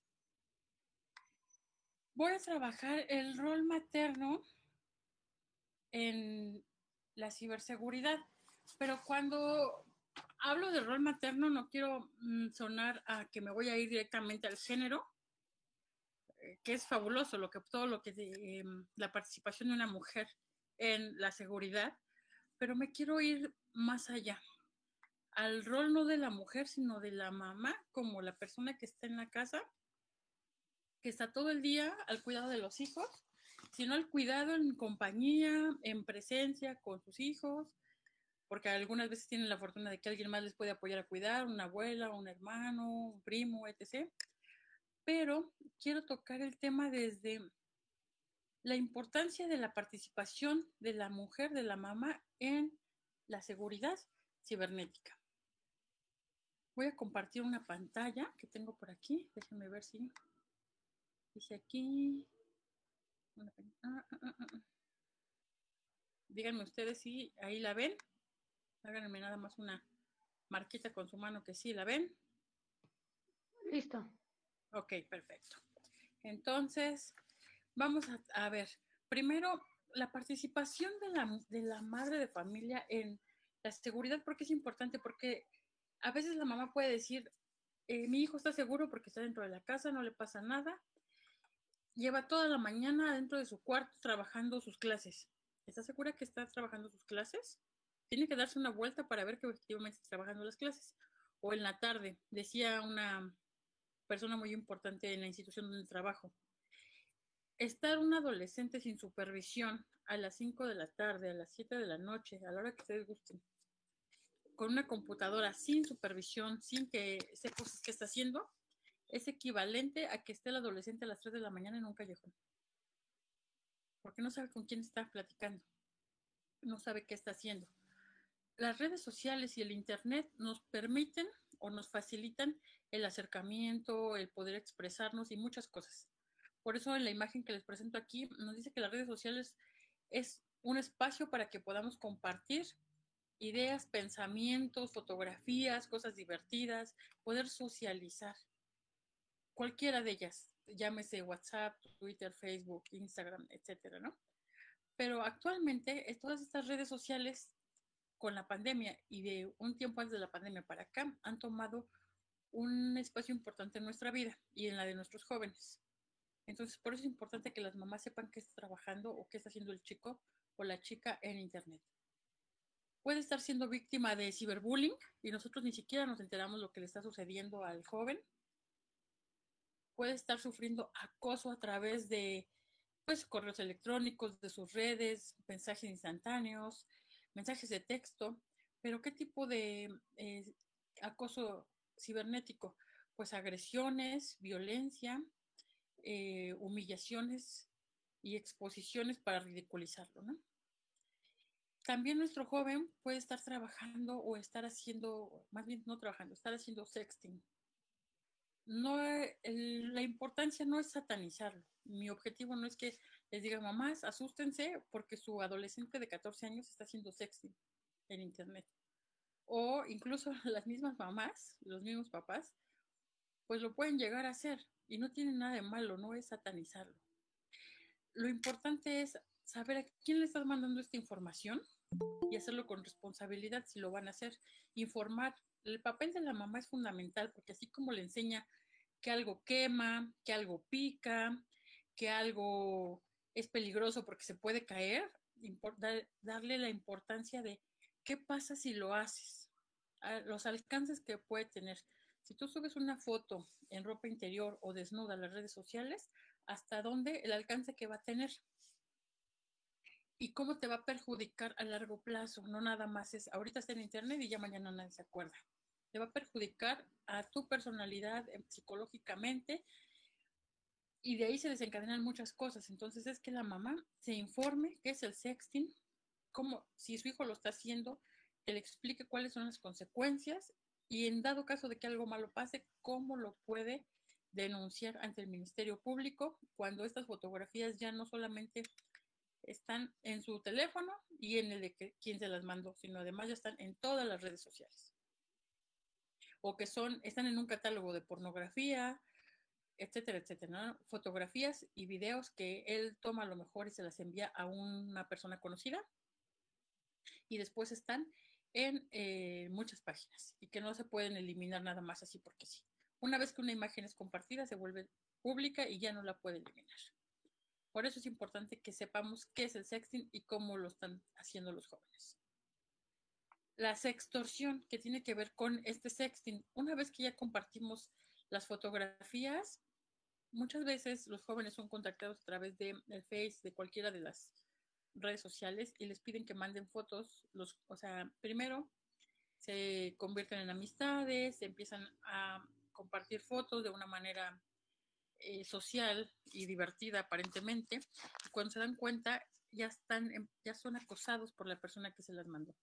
Entonces ya les piden, pues para que tus papás no sepan lo que me estás mandando o lo que estás, o no lo comparta yo en tu mismo muro, ahora quiero dinero, ¿no? Y ya entonces empiezan a exigir dinero a los jóvenes o a los adultos para que no sean publicadas las fotografías, en catálogos, en donde sea. O también, entonces, si no quieres que yo las comparta, vamos a vernos. Y ahora sí vamos a hacer realidad una fantasía.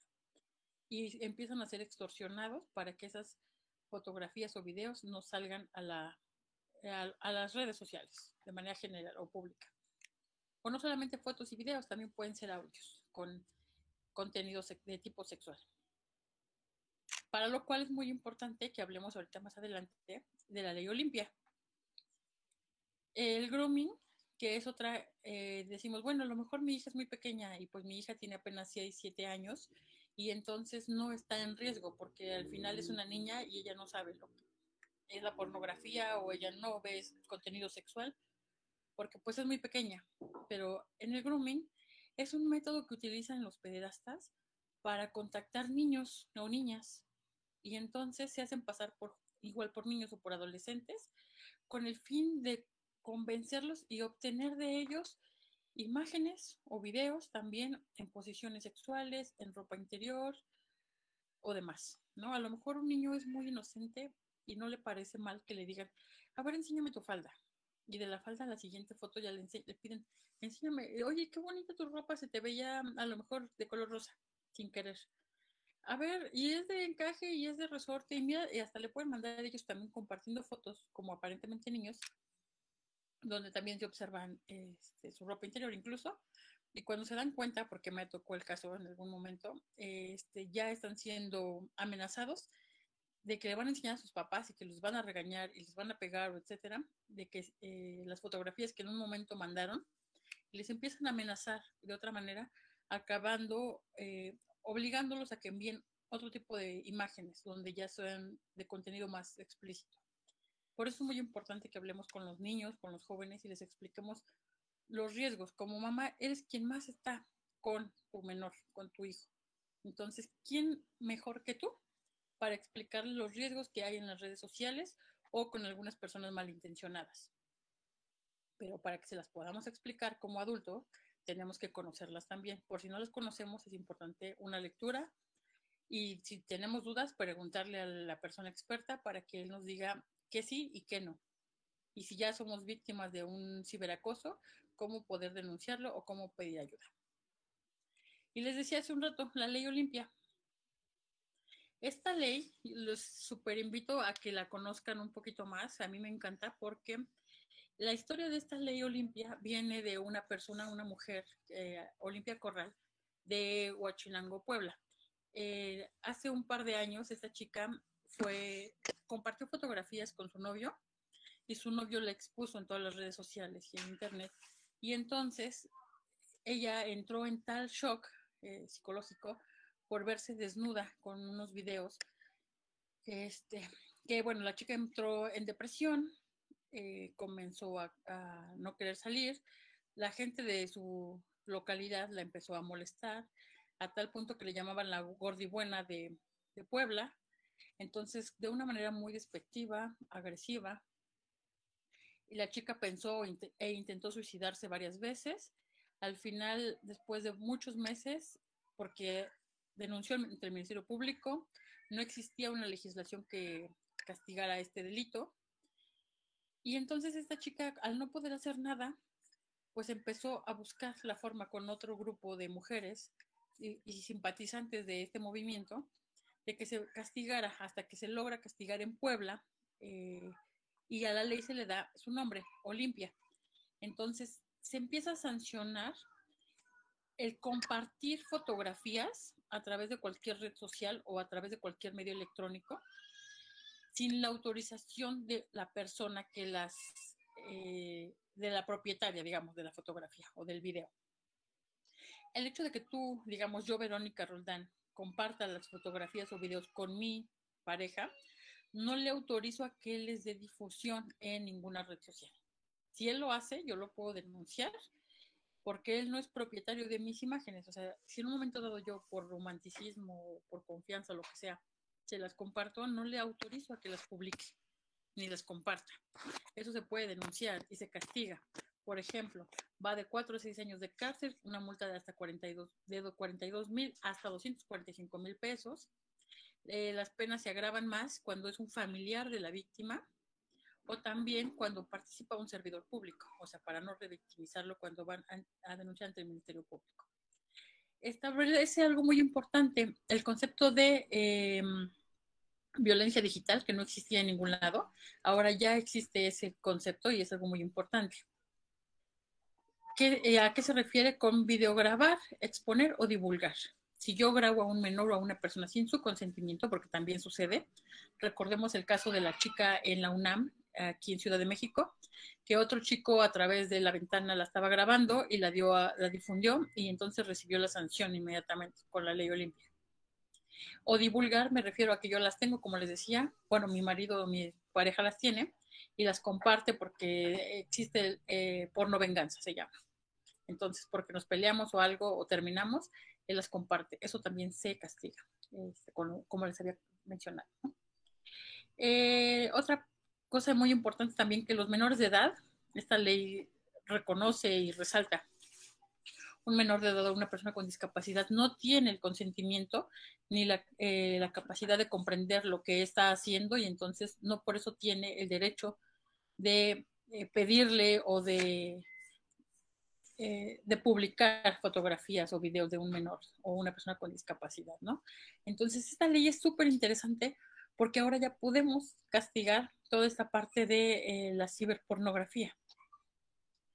Por eso es que para mí es muy importante que como mamá, mamá, papá, pero ahorita, bueno, por el tema del 10 de mayo, pero como eh, personal en la casa a cargo o tutor de un menor de edad, le expliquemos todos los peligros que tienen las redes sociales, todo lo que puede suceder a veces con una persona que aparentemente tiene buenas intenciones, pero es un adulto que se hace pasar por un niño en el grooming, que le expliquemos todo lo que puede pasar y que tenga la confianza de acercarse con un adulto para pedir ayuda, para que explique lo que le está sucediendo y entonces pueda uno apoyarlo de alguna manera. Eso es en términos generales eh, lo que estamos trabajando. Yo lo manejo sobre todo como la familia como un factor de protección, apoyo, orientación y acompañamiento ante una denuncia con el Ministerio Público.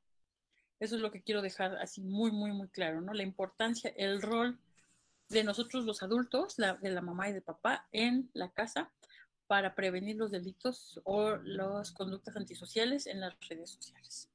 La ciberseguridad para los menores. Muchísimas gracias. Muchísimas gracias, Verónica. La verdad es que es un tema muy, muy importante, sobre todo ahorita que eh, la mayor parte del tiempo los niños y nosotros nos la pasamos en casa, en contacto con, completamente con, con la tecnología. Gracias.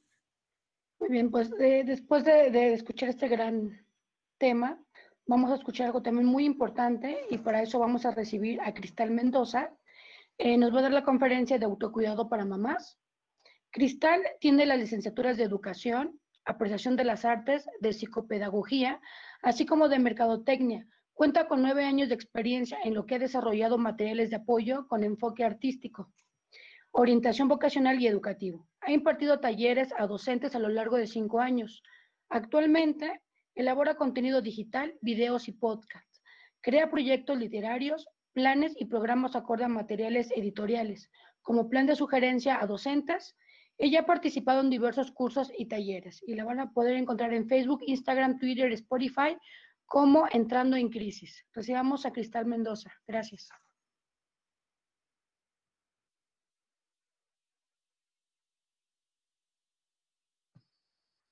¿Se está conectada?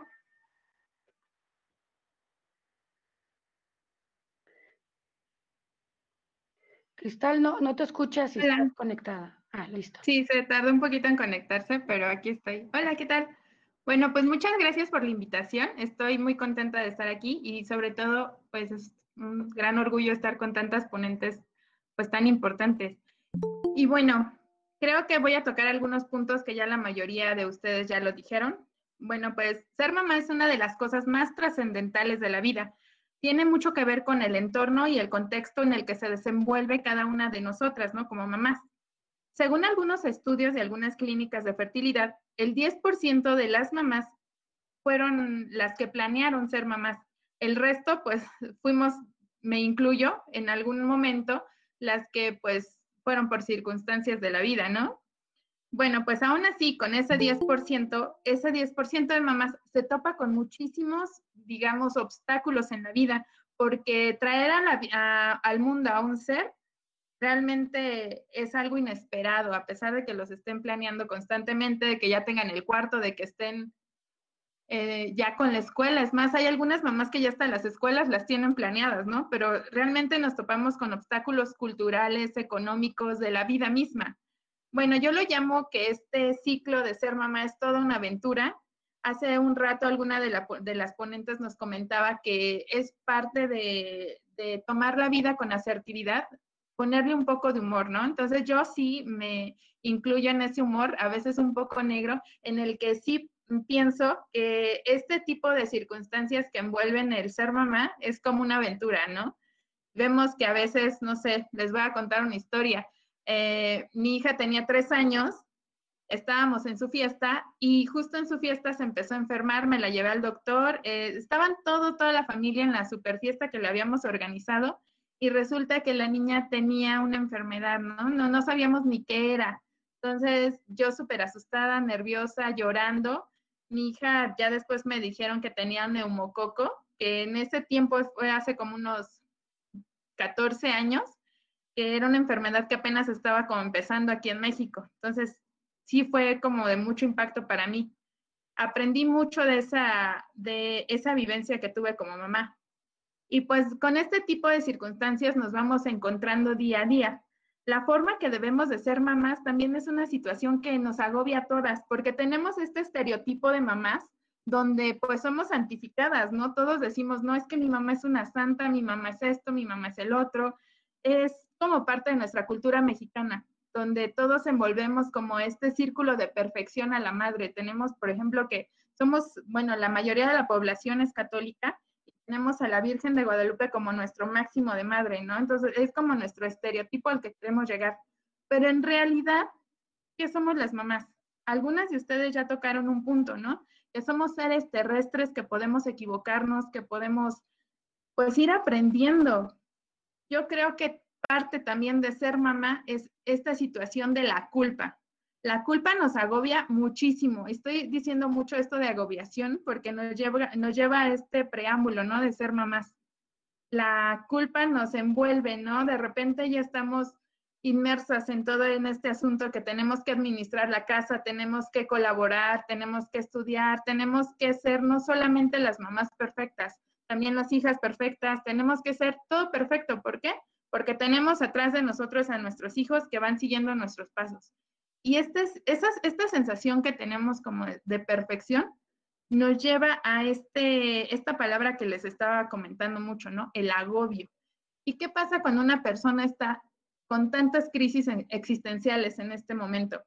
Empezamos a ver que tenemos trastornos de ansiedad, depresiones, insomnios, tenemos también lo que son algunas situaciones de crisis donde empezamos a comer de más, empezamos a comer muy mal, también algo que comparto mucho con algunas mamás es que empezamos a descuidarnos, ¿no?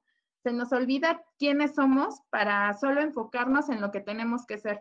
Y entonces, a mí lo que me pasaba mucho, o me sigue pasando a veces, es de que les hago de comer a mis hijas y de repente ya me empiezan a dejar sobras y yo tengo mi plato, ¿no? De lo que tengo que comer un nutriólogo, ya fui al nutriólogo, me tomo la, la, vitamina y todo, pero empiezo a ver que empiezan a dejar acá, este, pues los desperdicios y siento feo y me empiezo a comer como en lo que van dejando para que no se tire la comida, empezamos a comer mal y entonces la dieta ya valió. Y este tipo de situaciones son las que pues solo como mamás nos podemos identificar. Mm, les cuento, yo estoy en un grupo de mamás que se llama ProMoms, que son más de 20 millones de, perdón, de, 20 mil mamás alrededor de, este, de Latinoamérica y escucho o leo constantemente algunas de las preocupaciones que ellas tienen como mamás y también me identifico. Y entonces entramos en esta zona en, donde ser mamá también te sirve eh, para estar dentro de una comunidad y sentirte identificada. Y en la noche, pues lo que hago yo de repente cuando tengo mis, mis ratos libres, pues es ponerme a leer ¿no? los problemas de otras mamás y sentirme identificada y decir, no, pues a mí también me pasa esto, ¿no? Como lo de la comida que les acabo de decir. Pero esto no es todo. También me encuentro con situaciones porque actualmente estoy empezando a dar terapias y hice un diplomado sobre violencia de género. Lo estoy a punto de concluir y me empiezo a dar cuenta de que estas situaciones que estamos pasando todas las mamás nos llevan a un desgaste mental este tipo de estoy comiendo mal, ya estoy engordando, ya estoy subiendo de peso, ya tengo esta enfermedad, pero no me puedo cuidar, nos lleva a el desgaste mental que vamos teniendo. Como les decía hace un rato, tenemos lo que son depresiones, agobios, ya empezamos que la mayoría de las mamás ya necesitamos no solo ayuda terapéutica, sino también ya una ayuda psiquiátrica. Y empezamos con medicamentos, pero es como un desgaste mental y algunos trastornos que ya tenemos degenerativos lo que nos lleva a esta singularidad que le llaman algunos psicólogos, pero que en realidad es una afección que nos incluye a todos, porque la mamá, como les digo ahorita, es el centro de nuestra sociedad. Desgraciadamente, y no tanto, porque también tenemos pues, pues ahí pues nuestro, nuestros derechos con los niños, ¿no? Porque siempre, ¿no? Como hijo, dices, pues a quién prefieres, ¿no? En la mayoría de los casos. ¿A quién prefieres? No, pues a mi mamá, ¿no? Mi mamá es la que me da de comer, mi mamá esto y el otro. Hace un rato una de las doctoras nos estaba comentando que también tenemos que dejar como este esta parte de responsabilidad paterna para también descargarnos nosotros de, de tanta responsabilidad y concuerdo mucho con ella, porque pues sí es demasiado el asunto que tenemos por ser mamás, demasiadas responsabilidades y la verdad es que nos atribuimos a veces cosas que van más allá de lo que deberíamos de tener. Y bueno, entonces les comento, eh, vivimos en una sociedad que mentalmente estamos muy mal, nos cuidamos muy mal físicamente y nos cuidamos muy mal mentalmente. Entonces también tenemos que ver como esta parte de ser mamás, muchos han recalcado mis compañeras, de que nos tenemos que ver como seres individuales, seres que nos podemos conectar con nosotros para poder después conectar con los demás. Y bueno, ahorita lo que me toca a mí es el cuidado de la mamá. Entonces, ¿qué nos vamos desde el cuidado de la mamá? Que nos tenemos que cuidar físicamente, mentalmente, y todo mundo nos dice, tienes que estar bien tú para poder estar bien con los demás. Pero ¿cómo podemos hacer esto si tenemos encima todo este cúmulo de responsabilidades y sobre todo que estamos en la mira de todos? No sé si a ustedes les pasa, a mí me pasa mucho, que todos están de, este, es que tu hija no está bien peinada, es que ya son las 10 y no han desayunado y aparte pues tú estás trabajando. Ahorita lo que nos, nos está como creando mucha empatía pues es esta red que tenemos de mamás que nos vamos como identificando con algunos problemas que tenemos con las demás. Pero bueno, aquí lo importante pues sí es cuidarnos. El autocuidado creo que va desde empezar a ponernos a nosotras mismas como prioridades. Voy a repetir algunos puntos que algunas de mis compañeras ya, ya han dicho por ejemplo, el que decían que hay que tomarnos al menos una hora para nosotras, una hora para hacer ejercicio al día, podemos hacer lectura, lo que a ti más te guste, pero siempre tenemos que poner en prioridad a nosotras mismas. Porque, vamos, les vuelvo a repetir, estamos todo el día inmersas en que el desayuno, la comida, el trabajo, el estudio, tenemos que ser mejores todos los días. Y entonces los niños empiezan a gritar, empiezan a decir, es que este plato no me gusta, es que hay que cambiarlo, hay que hacerle otra cosa al niño porque no le gusta. Ya llegó a la mejor si tienen pareja, ya llegó la pareja, hay que también platicar y tener como ese espacio para esa pareja. Y entonces las mamás nos empezamos a llenar de mil cosas y empiezan los gritos, empiezan las, a lo mejor algún tono de voz que no debamos usar con los niños y después de eso otra vez la culpa. Entonces vivimos como en este círculo de hacer acciones que creemos correctas, nos, nos llenamos como de tantas responsabilidades, explotamos la culpa y otra vez, ¿no? Intentamos como resarcir eso que hicimos. Pero para evitar este tipo de situaciones, pues sí es importante tomarnos esa hora al día al menos para nosotros, como les decía, hacer ejercicio o la actividad que más les guste. También algo que, que les serviría mucho, que no es como un consejo, sino también sería un, bueno que lo tomen como orden, que al menos también, al menos cada 15 días salgamos con nuestros amigos. Es importante que no cerremos nuestro círculo. Creo que como mamás eh, nos casamos o tenemos hijos y empezamos como a tener este, nos empezamos a cerrar, ¿no? De lo que éramos como personas individuales. Todos tenemos este, estos amigos que a lo mejor veíamos en las fiestas, si es que te gustan las fiestas, que veías en el café o que veías en algún punto de reunión donde eras tú, donde te sentías pues como un ser individual. Y a lo mejor se escucha, para algunas personas se escuchará un poco e-, egoísta, pero sí tomarnos un tiempo, al menos unas tres horas para salir con amigos y que no toquen temas de mamás o si necesitas como esta ayuda de hablar con alguien que sea tu par, pues también, pero sí es importante, ¿no? Que salgas de esta zona donde no solo eres mamá, sino eres tú misma y puedas reír, cantar o un sinfín de cosas que te guste hacer, no sé, les digo a mí, por ejemplo, sí me gusta un poco salir con mis amigos y cantar, este, reírnos, Digo, ahorita en pandemia lo que he estado haciendo pues son estas videoconferencias y eh, cada 15 días tengo un grupo de amigos en internet donde nos conectamos así como por vía Meet, Zoom o por, este, por Facebook y empezamos a charlar de mil cosas. Me olvido de lo que es mi vida de mamá por al menos tres horas o un poco menos a veces porque el internet pues no me deja o aquí están, aquí están mis hijas de repente y pues hay temas que no puedo tocar, ¿no?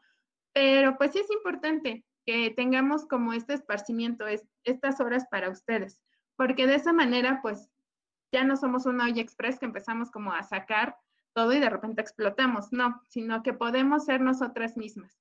Entonces, no se cierren, a veces yo lo sé, es súper imposible, a veces la pareja se enoja, a veces los hijos también vemos que hay algunas situaciones en las que ellos se enojan de, ay mamá, ¿por qué sales con tus amigos?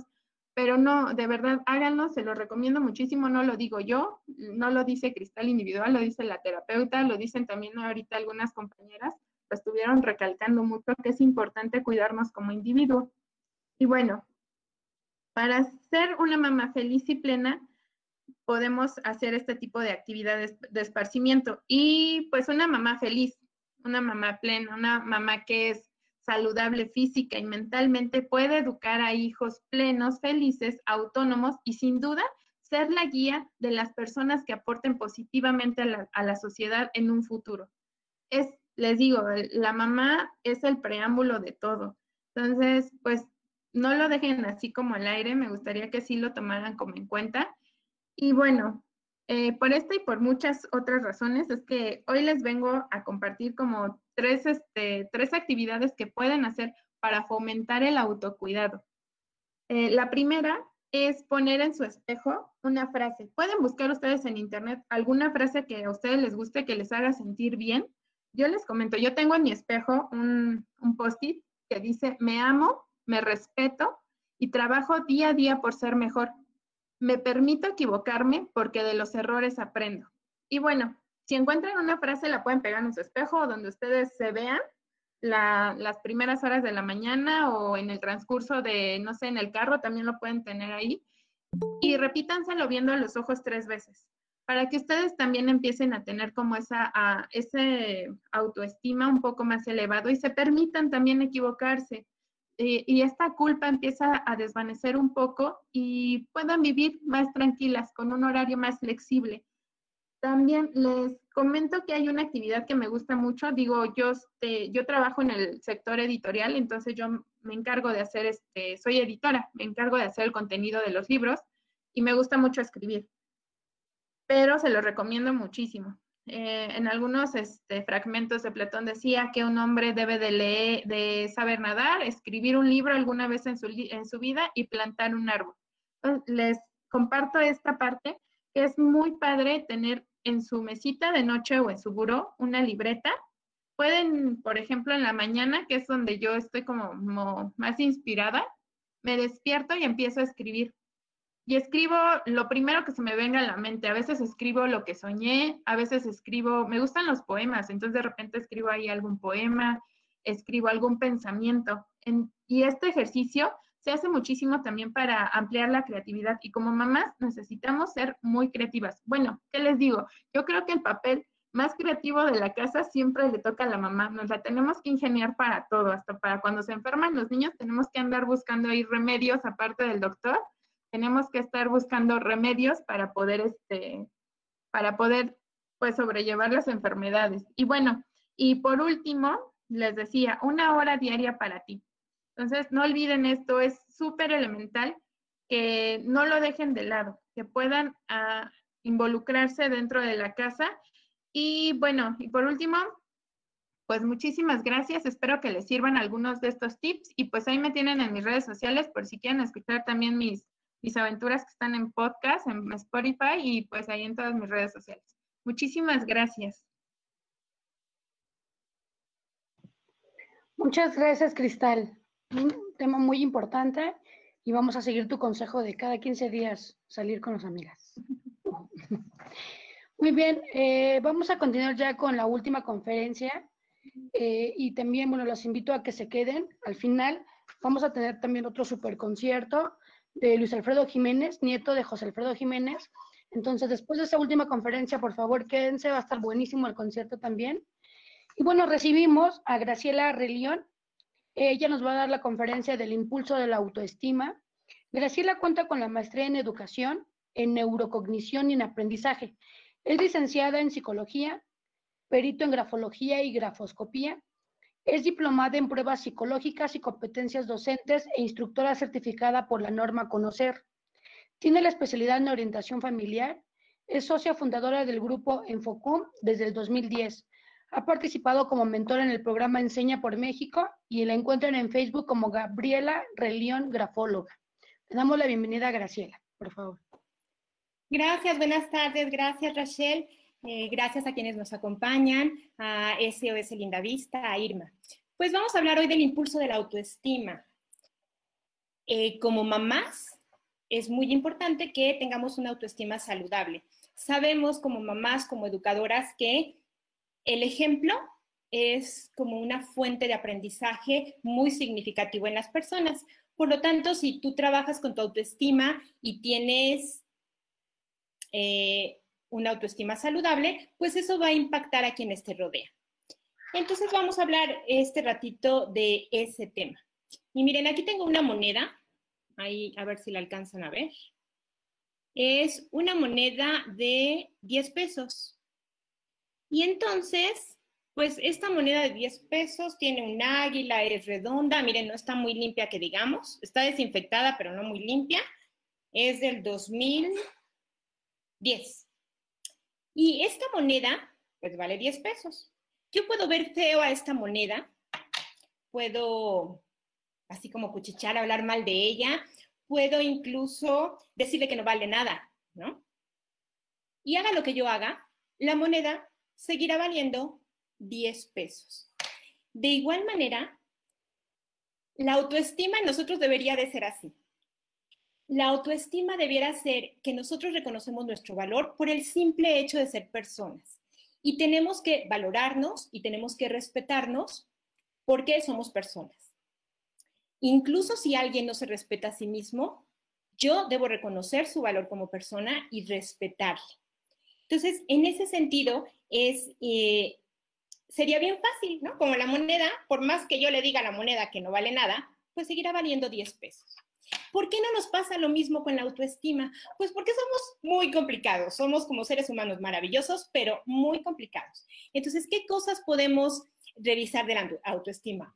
Hay muchas, eh, muchos conceptos de autoestima, pero de una manera así muy general podemos decir que la autoestima es el aprecio o la valoración que nos tenemos a nosotros mismos, ese reconocimiento de nuestra valía.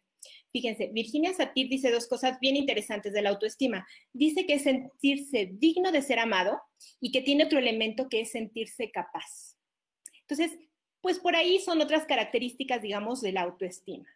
Entonces, a mí me gusta mucho esta frase que dice que la autoestima es el silencioso respeto por uno mismo. Y para que una autoestima vaya, de entrada ya vienes como que de fábrica con un valor tu valor como ser persona, como ser humano, y nadie te lo puede quitar. No dejes, no te creas que el ambiente este, te diga que vales menos. Ahora, con las vivencias, pues sí va evolucionando la autoestima o se va mermando un poquito. De hecho, la autoestima a lo largo de nuestra vida no es siempre la misma, tiene ligeras variaciones. Entonces, ¿qué cosas hacen evolucionar a la autoestima? Pues los pequeños logros, el reconocimiento y el éxito entre otras muchas cosas. El éxito no el éxito que nos venden, sino éxito es salida, ¿no? Es como encontrar una salida, una superación, una solución a una dificultad que yo tenía o a un reto que me planteaba. Entonces, en ese sentido. Pero fíjense qué interesante, la autoestima no está en función de lo que tienes, de lo que sabes o de lo que eres.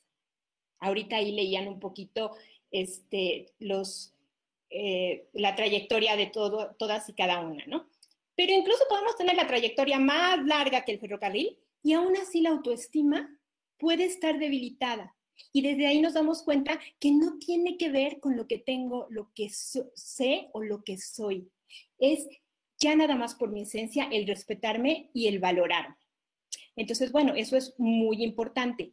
La autoestima básicamente tiene que ver con qué tanto te aceptas así con tus blancos y negros, con tus virtudes, con tus defectos.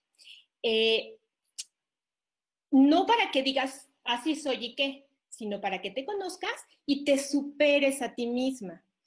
Tampoco la autoestima es decir como que soy lo máximo, porque eso ya es soberbia. Y la autoestima evoluciona en relación con los otros. Si tú actúas con soberbia diciendo, ay, yo me quiero mucho y soy lo máximo, lo que vas a provocar es que los otros se alejen y se te va a dificultar incluso tener una autoestima saludable. Pero tampoco se trata de decirme, ay, soy una basurita, no valgo nada, este, soy muy poquito, porque igual ya no tienes a estas personas a tu alrededor. Cuando tú te valoras como muy poquito, lo que sucede es que tú te alejas de las personas. Y para que tu autoestima evolucione necesitas a las personas, necesitas sentirte útil, necesitas, las personas te plantean retos con el simple hecho de que se acerquen a ti, de que socialices, de que convivas. Entonces, bueno, ni soberbia, ni sentirme así pequeñito, pequeñito. ¿Qué actividades, bueno, qué, qué planteamientos podemos hacer para fortalecer la autoestima y que esté saludable? Lo primero es enfrenta la vida. Para que tu autoestima se mantenga saludable, no te escondas en el rincón. Mientras salgas, hay aprendizaje. Y lo mismo si educas a alguien, si es tu sobrino, tu hijo, esto aplica para ti, pero aplica para los demás. El hecho de no mantenernos tan protegidos que no queramos salir a vivir, pero el hecho de enfrentar la vida nos mantiene saludable. No es fácil, a veces la vida se pone muy ruda, pero hay que salir. Y esta parte de salir ya te da fortaleza a tu autoestima. Ahora ya enfrentaste la vida, sal de tu área de confort. Todos tenemos, ay, estoy aquí bien a gusto, esta amistad ya como que me está haciendo más daño que bien, pero aquí estoy a gusto, pues ya la conozco. No, hay que salir de la, zona de confort, hay que plantearse nuevos retos, hay que ir por nuevas oportunidades y, e incluso nos acostumbramos a lo malo. Si hay algo de mí, de mi espacio que no me gusta, salir de esa zona de confort y ver que evolucionas, que tienes éxito, que encuentras una salida hacia algo todavía mejor. Otra cosa importante es que trabajes en conocerte. Y ya hablaban, eh, me parece que era Vicky que hablaba también de la parte de los valores. Tienes que conocerte no solamente en tus cualidades, en tus características, tienes que tener bien ubicados tus valores. ¿Por qué? Porque los valores son como esa brújula que no te dejan perderte. Miren, yo me dedico a la capacitación y entonces, pues te ocurre de todo. Ahorita en, en línea pero a veces en presencial, ¿no? Que tú vienes bien preparado para tu grupo de 80 personas y llegan tres. Y entonces dices, y yo que traigo casi, casi que la maleta cargando y sabe qué. A lo mejor mi objetivo era tener un, un grupo con 80 personas, pero mis valores es que yo pueda hacer un vínculo para que alguien reconozca algo, para que él mismo se mejore en algo o conozca algo o aprenda algo. Yo quiero ser ese facilitador, ese es mi valor, que yo sea útil. Entonces, si yo me reconozco que ese es mi valor y me conozco que ese es mi valor, sí me afecta que no haya cumplido a lo mejor el objetivo y seguiré trabajando por, por lograrlo, pero mi valor está ahí. Entonces, con uno que llegue, con uno que pueda impactar, con uno que lo que aquí aborde y reflexione por él mismo, le haga ser mejor persona, con eso yo no me estoy separando de mis valores. Entonces, es bien importante porque a veces te pierdes en el objetivo o en la meta. Yo veo, por ejemplo, a las personas que hacen deporte de alto desempeño, que seguramente lo hacen, tendrán sus motivos y sus valores y seguramente para ser mejor persona. Pero ¿qué pasa cuando incluso toman sustancias que no están eh, autorizadas para llegar a la meta, para romper su propia marca? Ya fueron solo por el objetivo, ya fueron solo por la meta y se olvidaron de sus valores y acaban descalificados o enfermos o sabe qué. Entonces, conócete, otra importante es trabaja en tus miedos. Todos tenemos miedos. Yo me acuerdo que de chiquita me decían, no le tengas miedo a los perros porque los perros huelen el miedo. ¿No les dijeron así? Y entonces ya le tenías miedo al perro y miedo a que te oliera, que tenías miedo. Ya tenías dos. Y así son los miedos. Se vienen en bola. Uno tiene un miedo y de ese miedo así como que, ay, no me dejen solito y se trae otro miedo y otro miedo y otro miedo.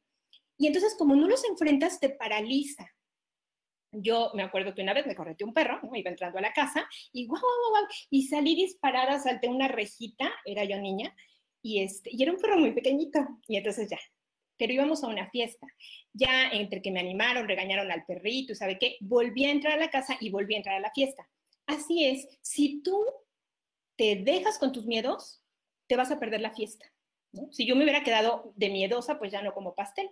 Entonces, tienes que vencerlos. Claro, no todos los miedos son fáciles. Eh, hay miedos complicados. Entonces, ¿qué tienes que hacer? Primero reconocerlo, reconocer que tienes miedo. Ay, no, no me gustan las fiestas. No. ¿Cuál? Le tienes miedo al perro. Entonces, primero reconócelo, porque una vez que lo reconoces, tú puedes hacer algo. Voy a llamarle al perro, controlen al perro, este, me pongo unas botas para que no me muerda. O sea, haces algo, pero lo primero que tienes que hacer es reconocer tu miedo. Ya que reconoces tu miedo, lo enfrentas. Hay muchas técnicas, puede ser de a poquito. Este, puedes pensar qué es lo peor que me puede pasar. En muchas cosas que tenemos miedo decimos, pues el no ya lo tengo. Lo que saque yo al enfrentar el miedo miedo a pedir un aumento, miedo a pedir el trabajo, miedo a acercarme con aquella persona que la considero tan, eh, que sabe tanto y, yo, este, pues a lo mejor no me va a hacer caso. Entonces, él no ya lo tienes. A veces tienes que racionalizar un poco el miedo, decir, ¿qué es lo peor que puede pasar? También para que calcules el miedo. Y si de plano no puedes con el miedo, pues pide ayuda, ¿no? Este, a un coach, a un terapeuta, eh, no te quedes ahí con el miedo. Otra cosa importante, y ya lo decía Cristal ahorita, es que ese les va a salir en lo que ustedes quieran. Anótenlo ya de cajón, ¿no? Que quiero que se me acabe el insomnio, que quiero tener mejor autoestima, que quiero estar saludable. ¿Cuál creen que es? Hacer ejercicio. Yo ahora que me pusieron la vacuna, decían, y no pueden fumar, y no pueden tomar, y no pueden hacer ejercicio, ¿no? Y entonces yo decía, ay, ya ese sí me gustó, ¿no? Y además yo lo oí, era creo que por tres días, y yo lo oí que como por igual 15 días no podía yo hacer ejercicio. Pero la verdad es que el ejercicio, en lo que ustedes encuentren de desarrollo humano, es una recomendación que ya viene de cajón. ¿Por qué te sirve para la autoestima? Y ahorita nos hablaban también para que estés saludable como mamá. Es como tomarte una píldora de bienestar, porque el ejercicio genera endorfinas. Entonces, es como de la manera más rápida de generar bienestar y cuando tú te sientes bien, te sientes seguro y la autoestima está más estable. Cuando te sientes enfermo, débil, la autoestima puede tender a bajar. Entonces, qué importante es que hagas ejercicio. Esa a una nos gusta más, a uno nos gusta menos, pero ese va como de cajón. Incluso hicieron una, un estudio en el 2004 con adultos mayores. Y entonces tomaron al grupo de adultos mayores que hacía ejercicio regularmente, que lo tenía dentro de su rutina diaria, y a otro que no hacía ejercicio. Y cuando los evaluaron los psicólogos en autoestima, quienes reportaban una autoestima saludable y se sentían más aptos para enfrentar la vida, eran los que hacían ejercicio. Y como ese, con adolescentes, con niños, con mamás, con papás, se encuentran un montón de estudios que validan la importancia de hacer el ejercicio. Tenemos también como una recomendación bien interesante es ábrete a los demás. La parte de dar apoyo a otros es algo que te alimenta la salud y la autoestima, que apoyes a los demás, te ayuda a olvidarte un poquito de ti mismo. Ahí me están viendo, ahí están hablando. Te olvidas de que eres el centro del universo, de que eres lo máximo o de que te equivocaste o de que sabe qué, y te centras en el otro. Y aportarle algo a otro también te llena, te llena, te hace sentir apto para la vida, te hace sentir satisfecho, porque la autoestima tiene mucho que ver con, con esto también. Entonces, dedícale tiempo a los demás. Pueden ser tus propios amigos, ya no los recomendaban. El que tú le dediques un tiempo a escuchar a tus amigos, eso ya te hace olvidarte de ti y abrirte a los demás. Y bueno, el número siete, nos vamos a ir muy rapidito para ya irnos a la música. Eh, una recomendación más es, sé tu mejor amigo. Piense cómo tratan a un amigo que es muy amigo de ustedes y que le quieren mucho. Le dedican tiempo, le llaman. Si está enfermo, bueno, igual y le acercas algo, este, hoy le acerco la comida, le doy una palabra de aliento, si se me viene abajo mi amigo, mi amiga, no, es que yo todo me sale mal, le echo porras, le doy ánimos. ¿Y tú? ¿A qué hora eres tu mejor amigo? Tienes que ser tu mejor amigo. Igual como lo harías con un amigo, dedícate tiempo, date ánimos, atiéndete si estás enfermo, escúchate, no te hagas la loca tú solita. ay, estoy mal de esto. No, pero sí puedo. No, escúchate. Sé tu mejor amigo. Tienes habilidades seguramente para ser amigo. Escúchate, atiéndete como atenderías a tu mejor amigo. Estás contigo las 24 horas del día, de todos los días, de todos los años que vas a vivir. Cáete bien. Atiéndete bien como a un amigo. Y bueno, tú decides qué haces con esta autoestima. Como mamá, habría muchas cosas que puedes hacer para fortalecer la autoestima de tus hijos o de tus sobrinos, porque igual y, no eres mamá, pero siempre alguien aprende de ti.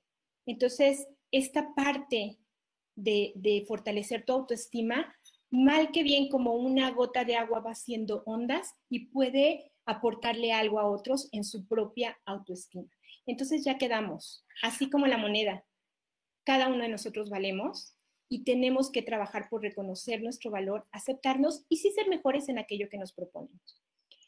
Pensamiento que es anónimo y que me gusta porque pasaría lo mismo con la autoestima. Se llama la piedra en el camino. Y dice, el distraído tropezó con ella, el violento la utilizó como proyectil. El emprendedor construyó con ella. El campesino cansado la utilizó de asiento. Para los niños fue un juguete. David mató a Goliat y Miguel Ángel le sacó la más bella escultura. En todos los casos, la diferencia no estuvo en la piedra, sino en el hombre, que decidió hacer con ella.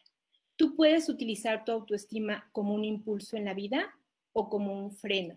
Hoy lo puedes decidir y hoy puedes tomar una de estas recomendaciones, una de, estas opciones para empezar a trabajar en una, una autoestima saludable y fortalecida. Muchas gracias y feliz día. Bonita tarde.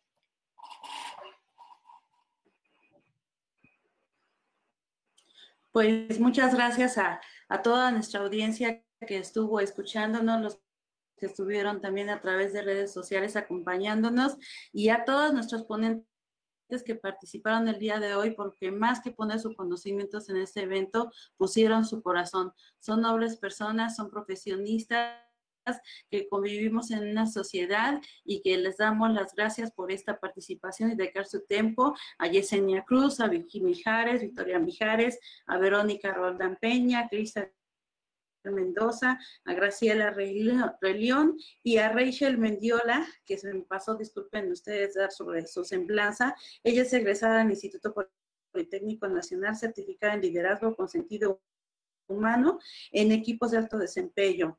Leading at the Next Level Extraordinary Leadership Program, Efectividad Gerencial 3D, Voluntariado en Construyendo DCM, Casa Hogar PS, Hub Group y Reconocimiento y Club Rotario Planetario. Gracias, Rachel, por tu excelente participación y por haber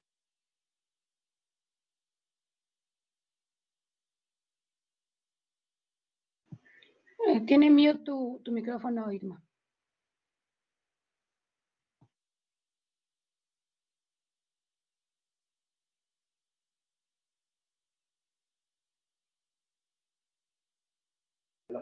Sí, te cedo ya la palabra. Te cedo la palabra ya, Michelle. Gracias.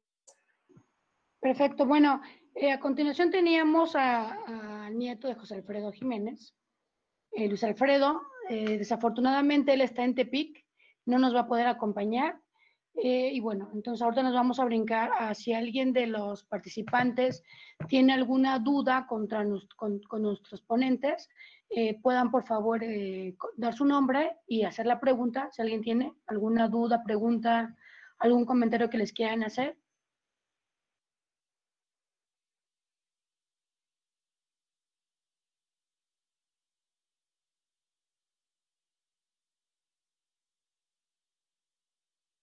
Bueno, creo que no, no hay ninguna duda ni pregunta. Eh, en, los comentarios de, de esta invitación tienen todo lo que son las redes sociales, también en la invitación que estuvo enviando eh, Irma, tiene todas las, eh, las cuentas sociales de Facebook, Instagram, Spotify. Igual ahorita al final, bueno, eh, Irma va a hacer el cierre y nos va a comentar que va, vamos a poder bajar toda las, la conferencia y la vamos a poder volver a ver. Yo les agradezco a cada una de ustedes, la verdad fue un aprendizaje súper, súper grande. Todos los temas fueron muy interesantes y, creo que, que, hoy crecimos más, hoy aprendimos más y hoy nos ayudamos más. Muchas gracias. Gracias a ti, Rachel. Muchas gracias. Espérame. A ver. Quiero bueno, comentar. Eh, si no tienes más algún otro que, comentario. Eh, eh, no sé si ustedes recordarán y algunas. ¿Sí me escuchan? ¿Sí me escuchan? Se corta un poquito, pero sí, sí, ya, ya se escucha mejor.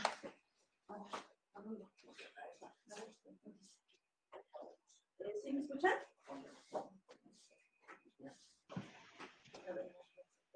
Ya. ¿Sí me escuchan? Ah, sí, perdón, me cambié de computadora. Bueno, nada más es como recordar un poquito, hace íbamos a tener el evento presencial en el Salón Estable aquí en la zona.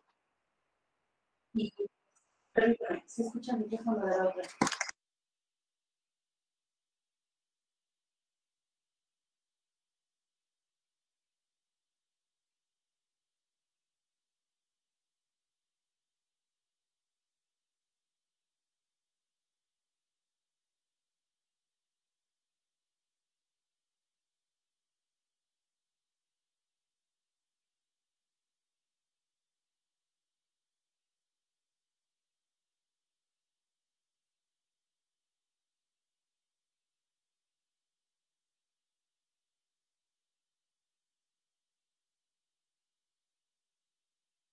Muchas gracias, Irma. Gracias. Felicidades.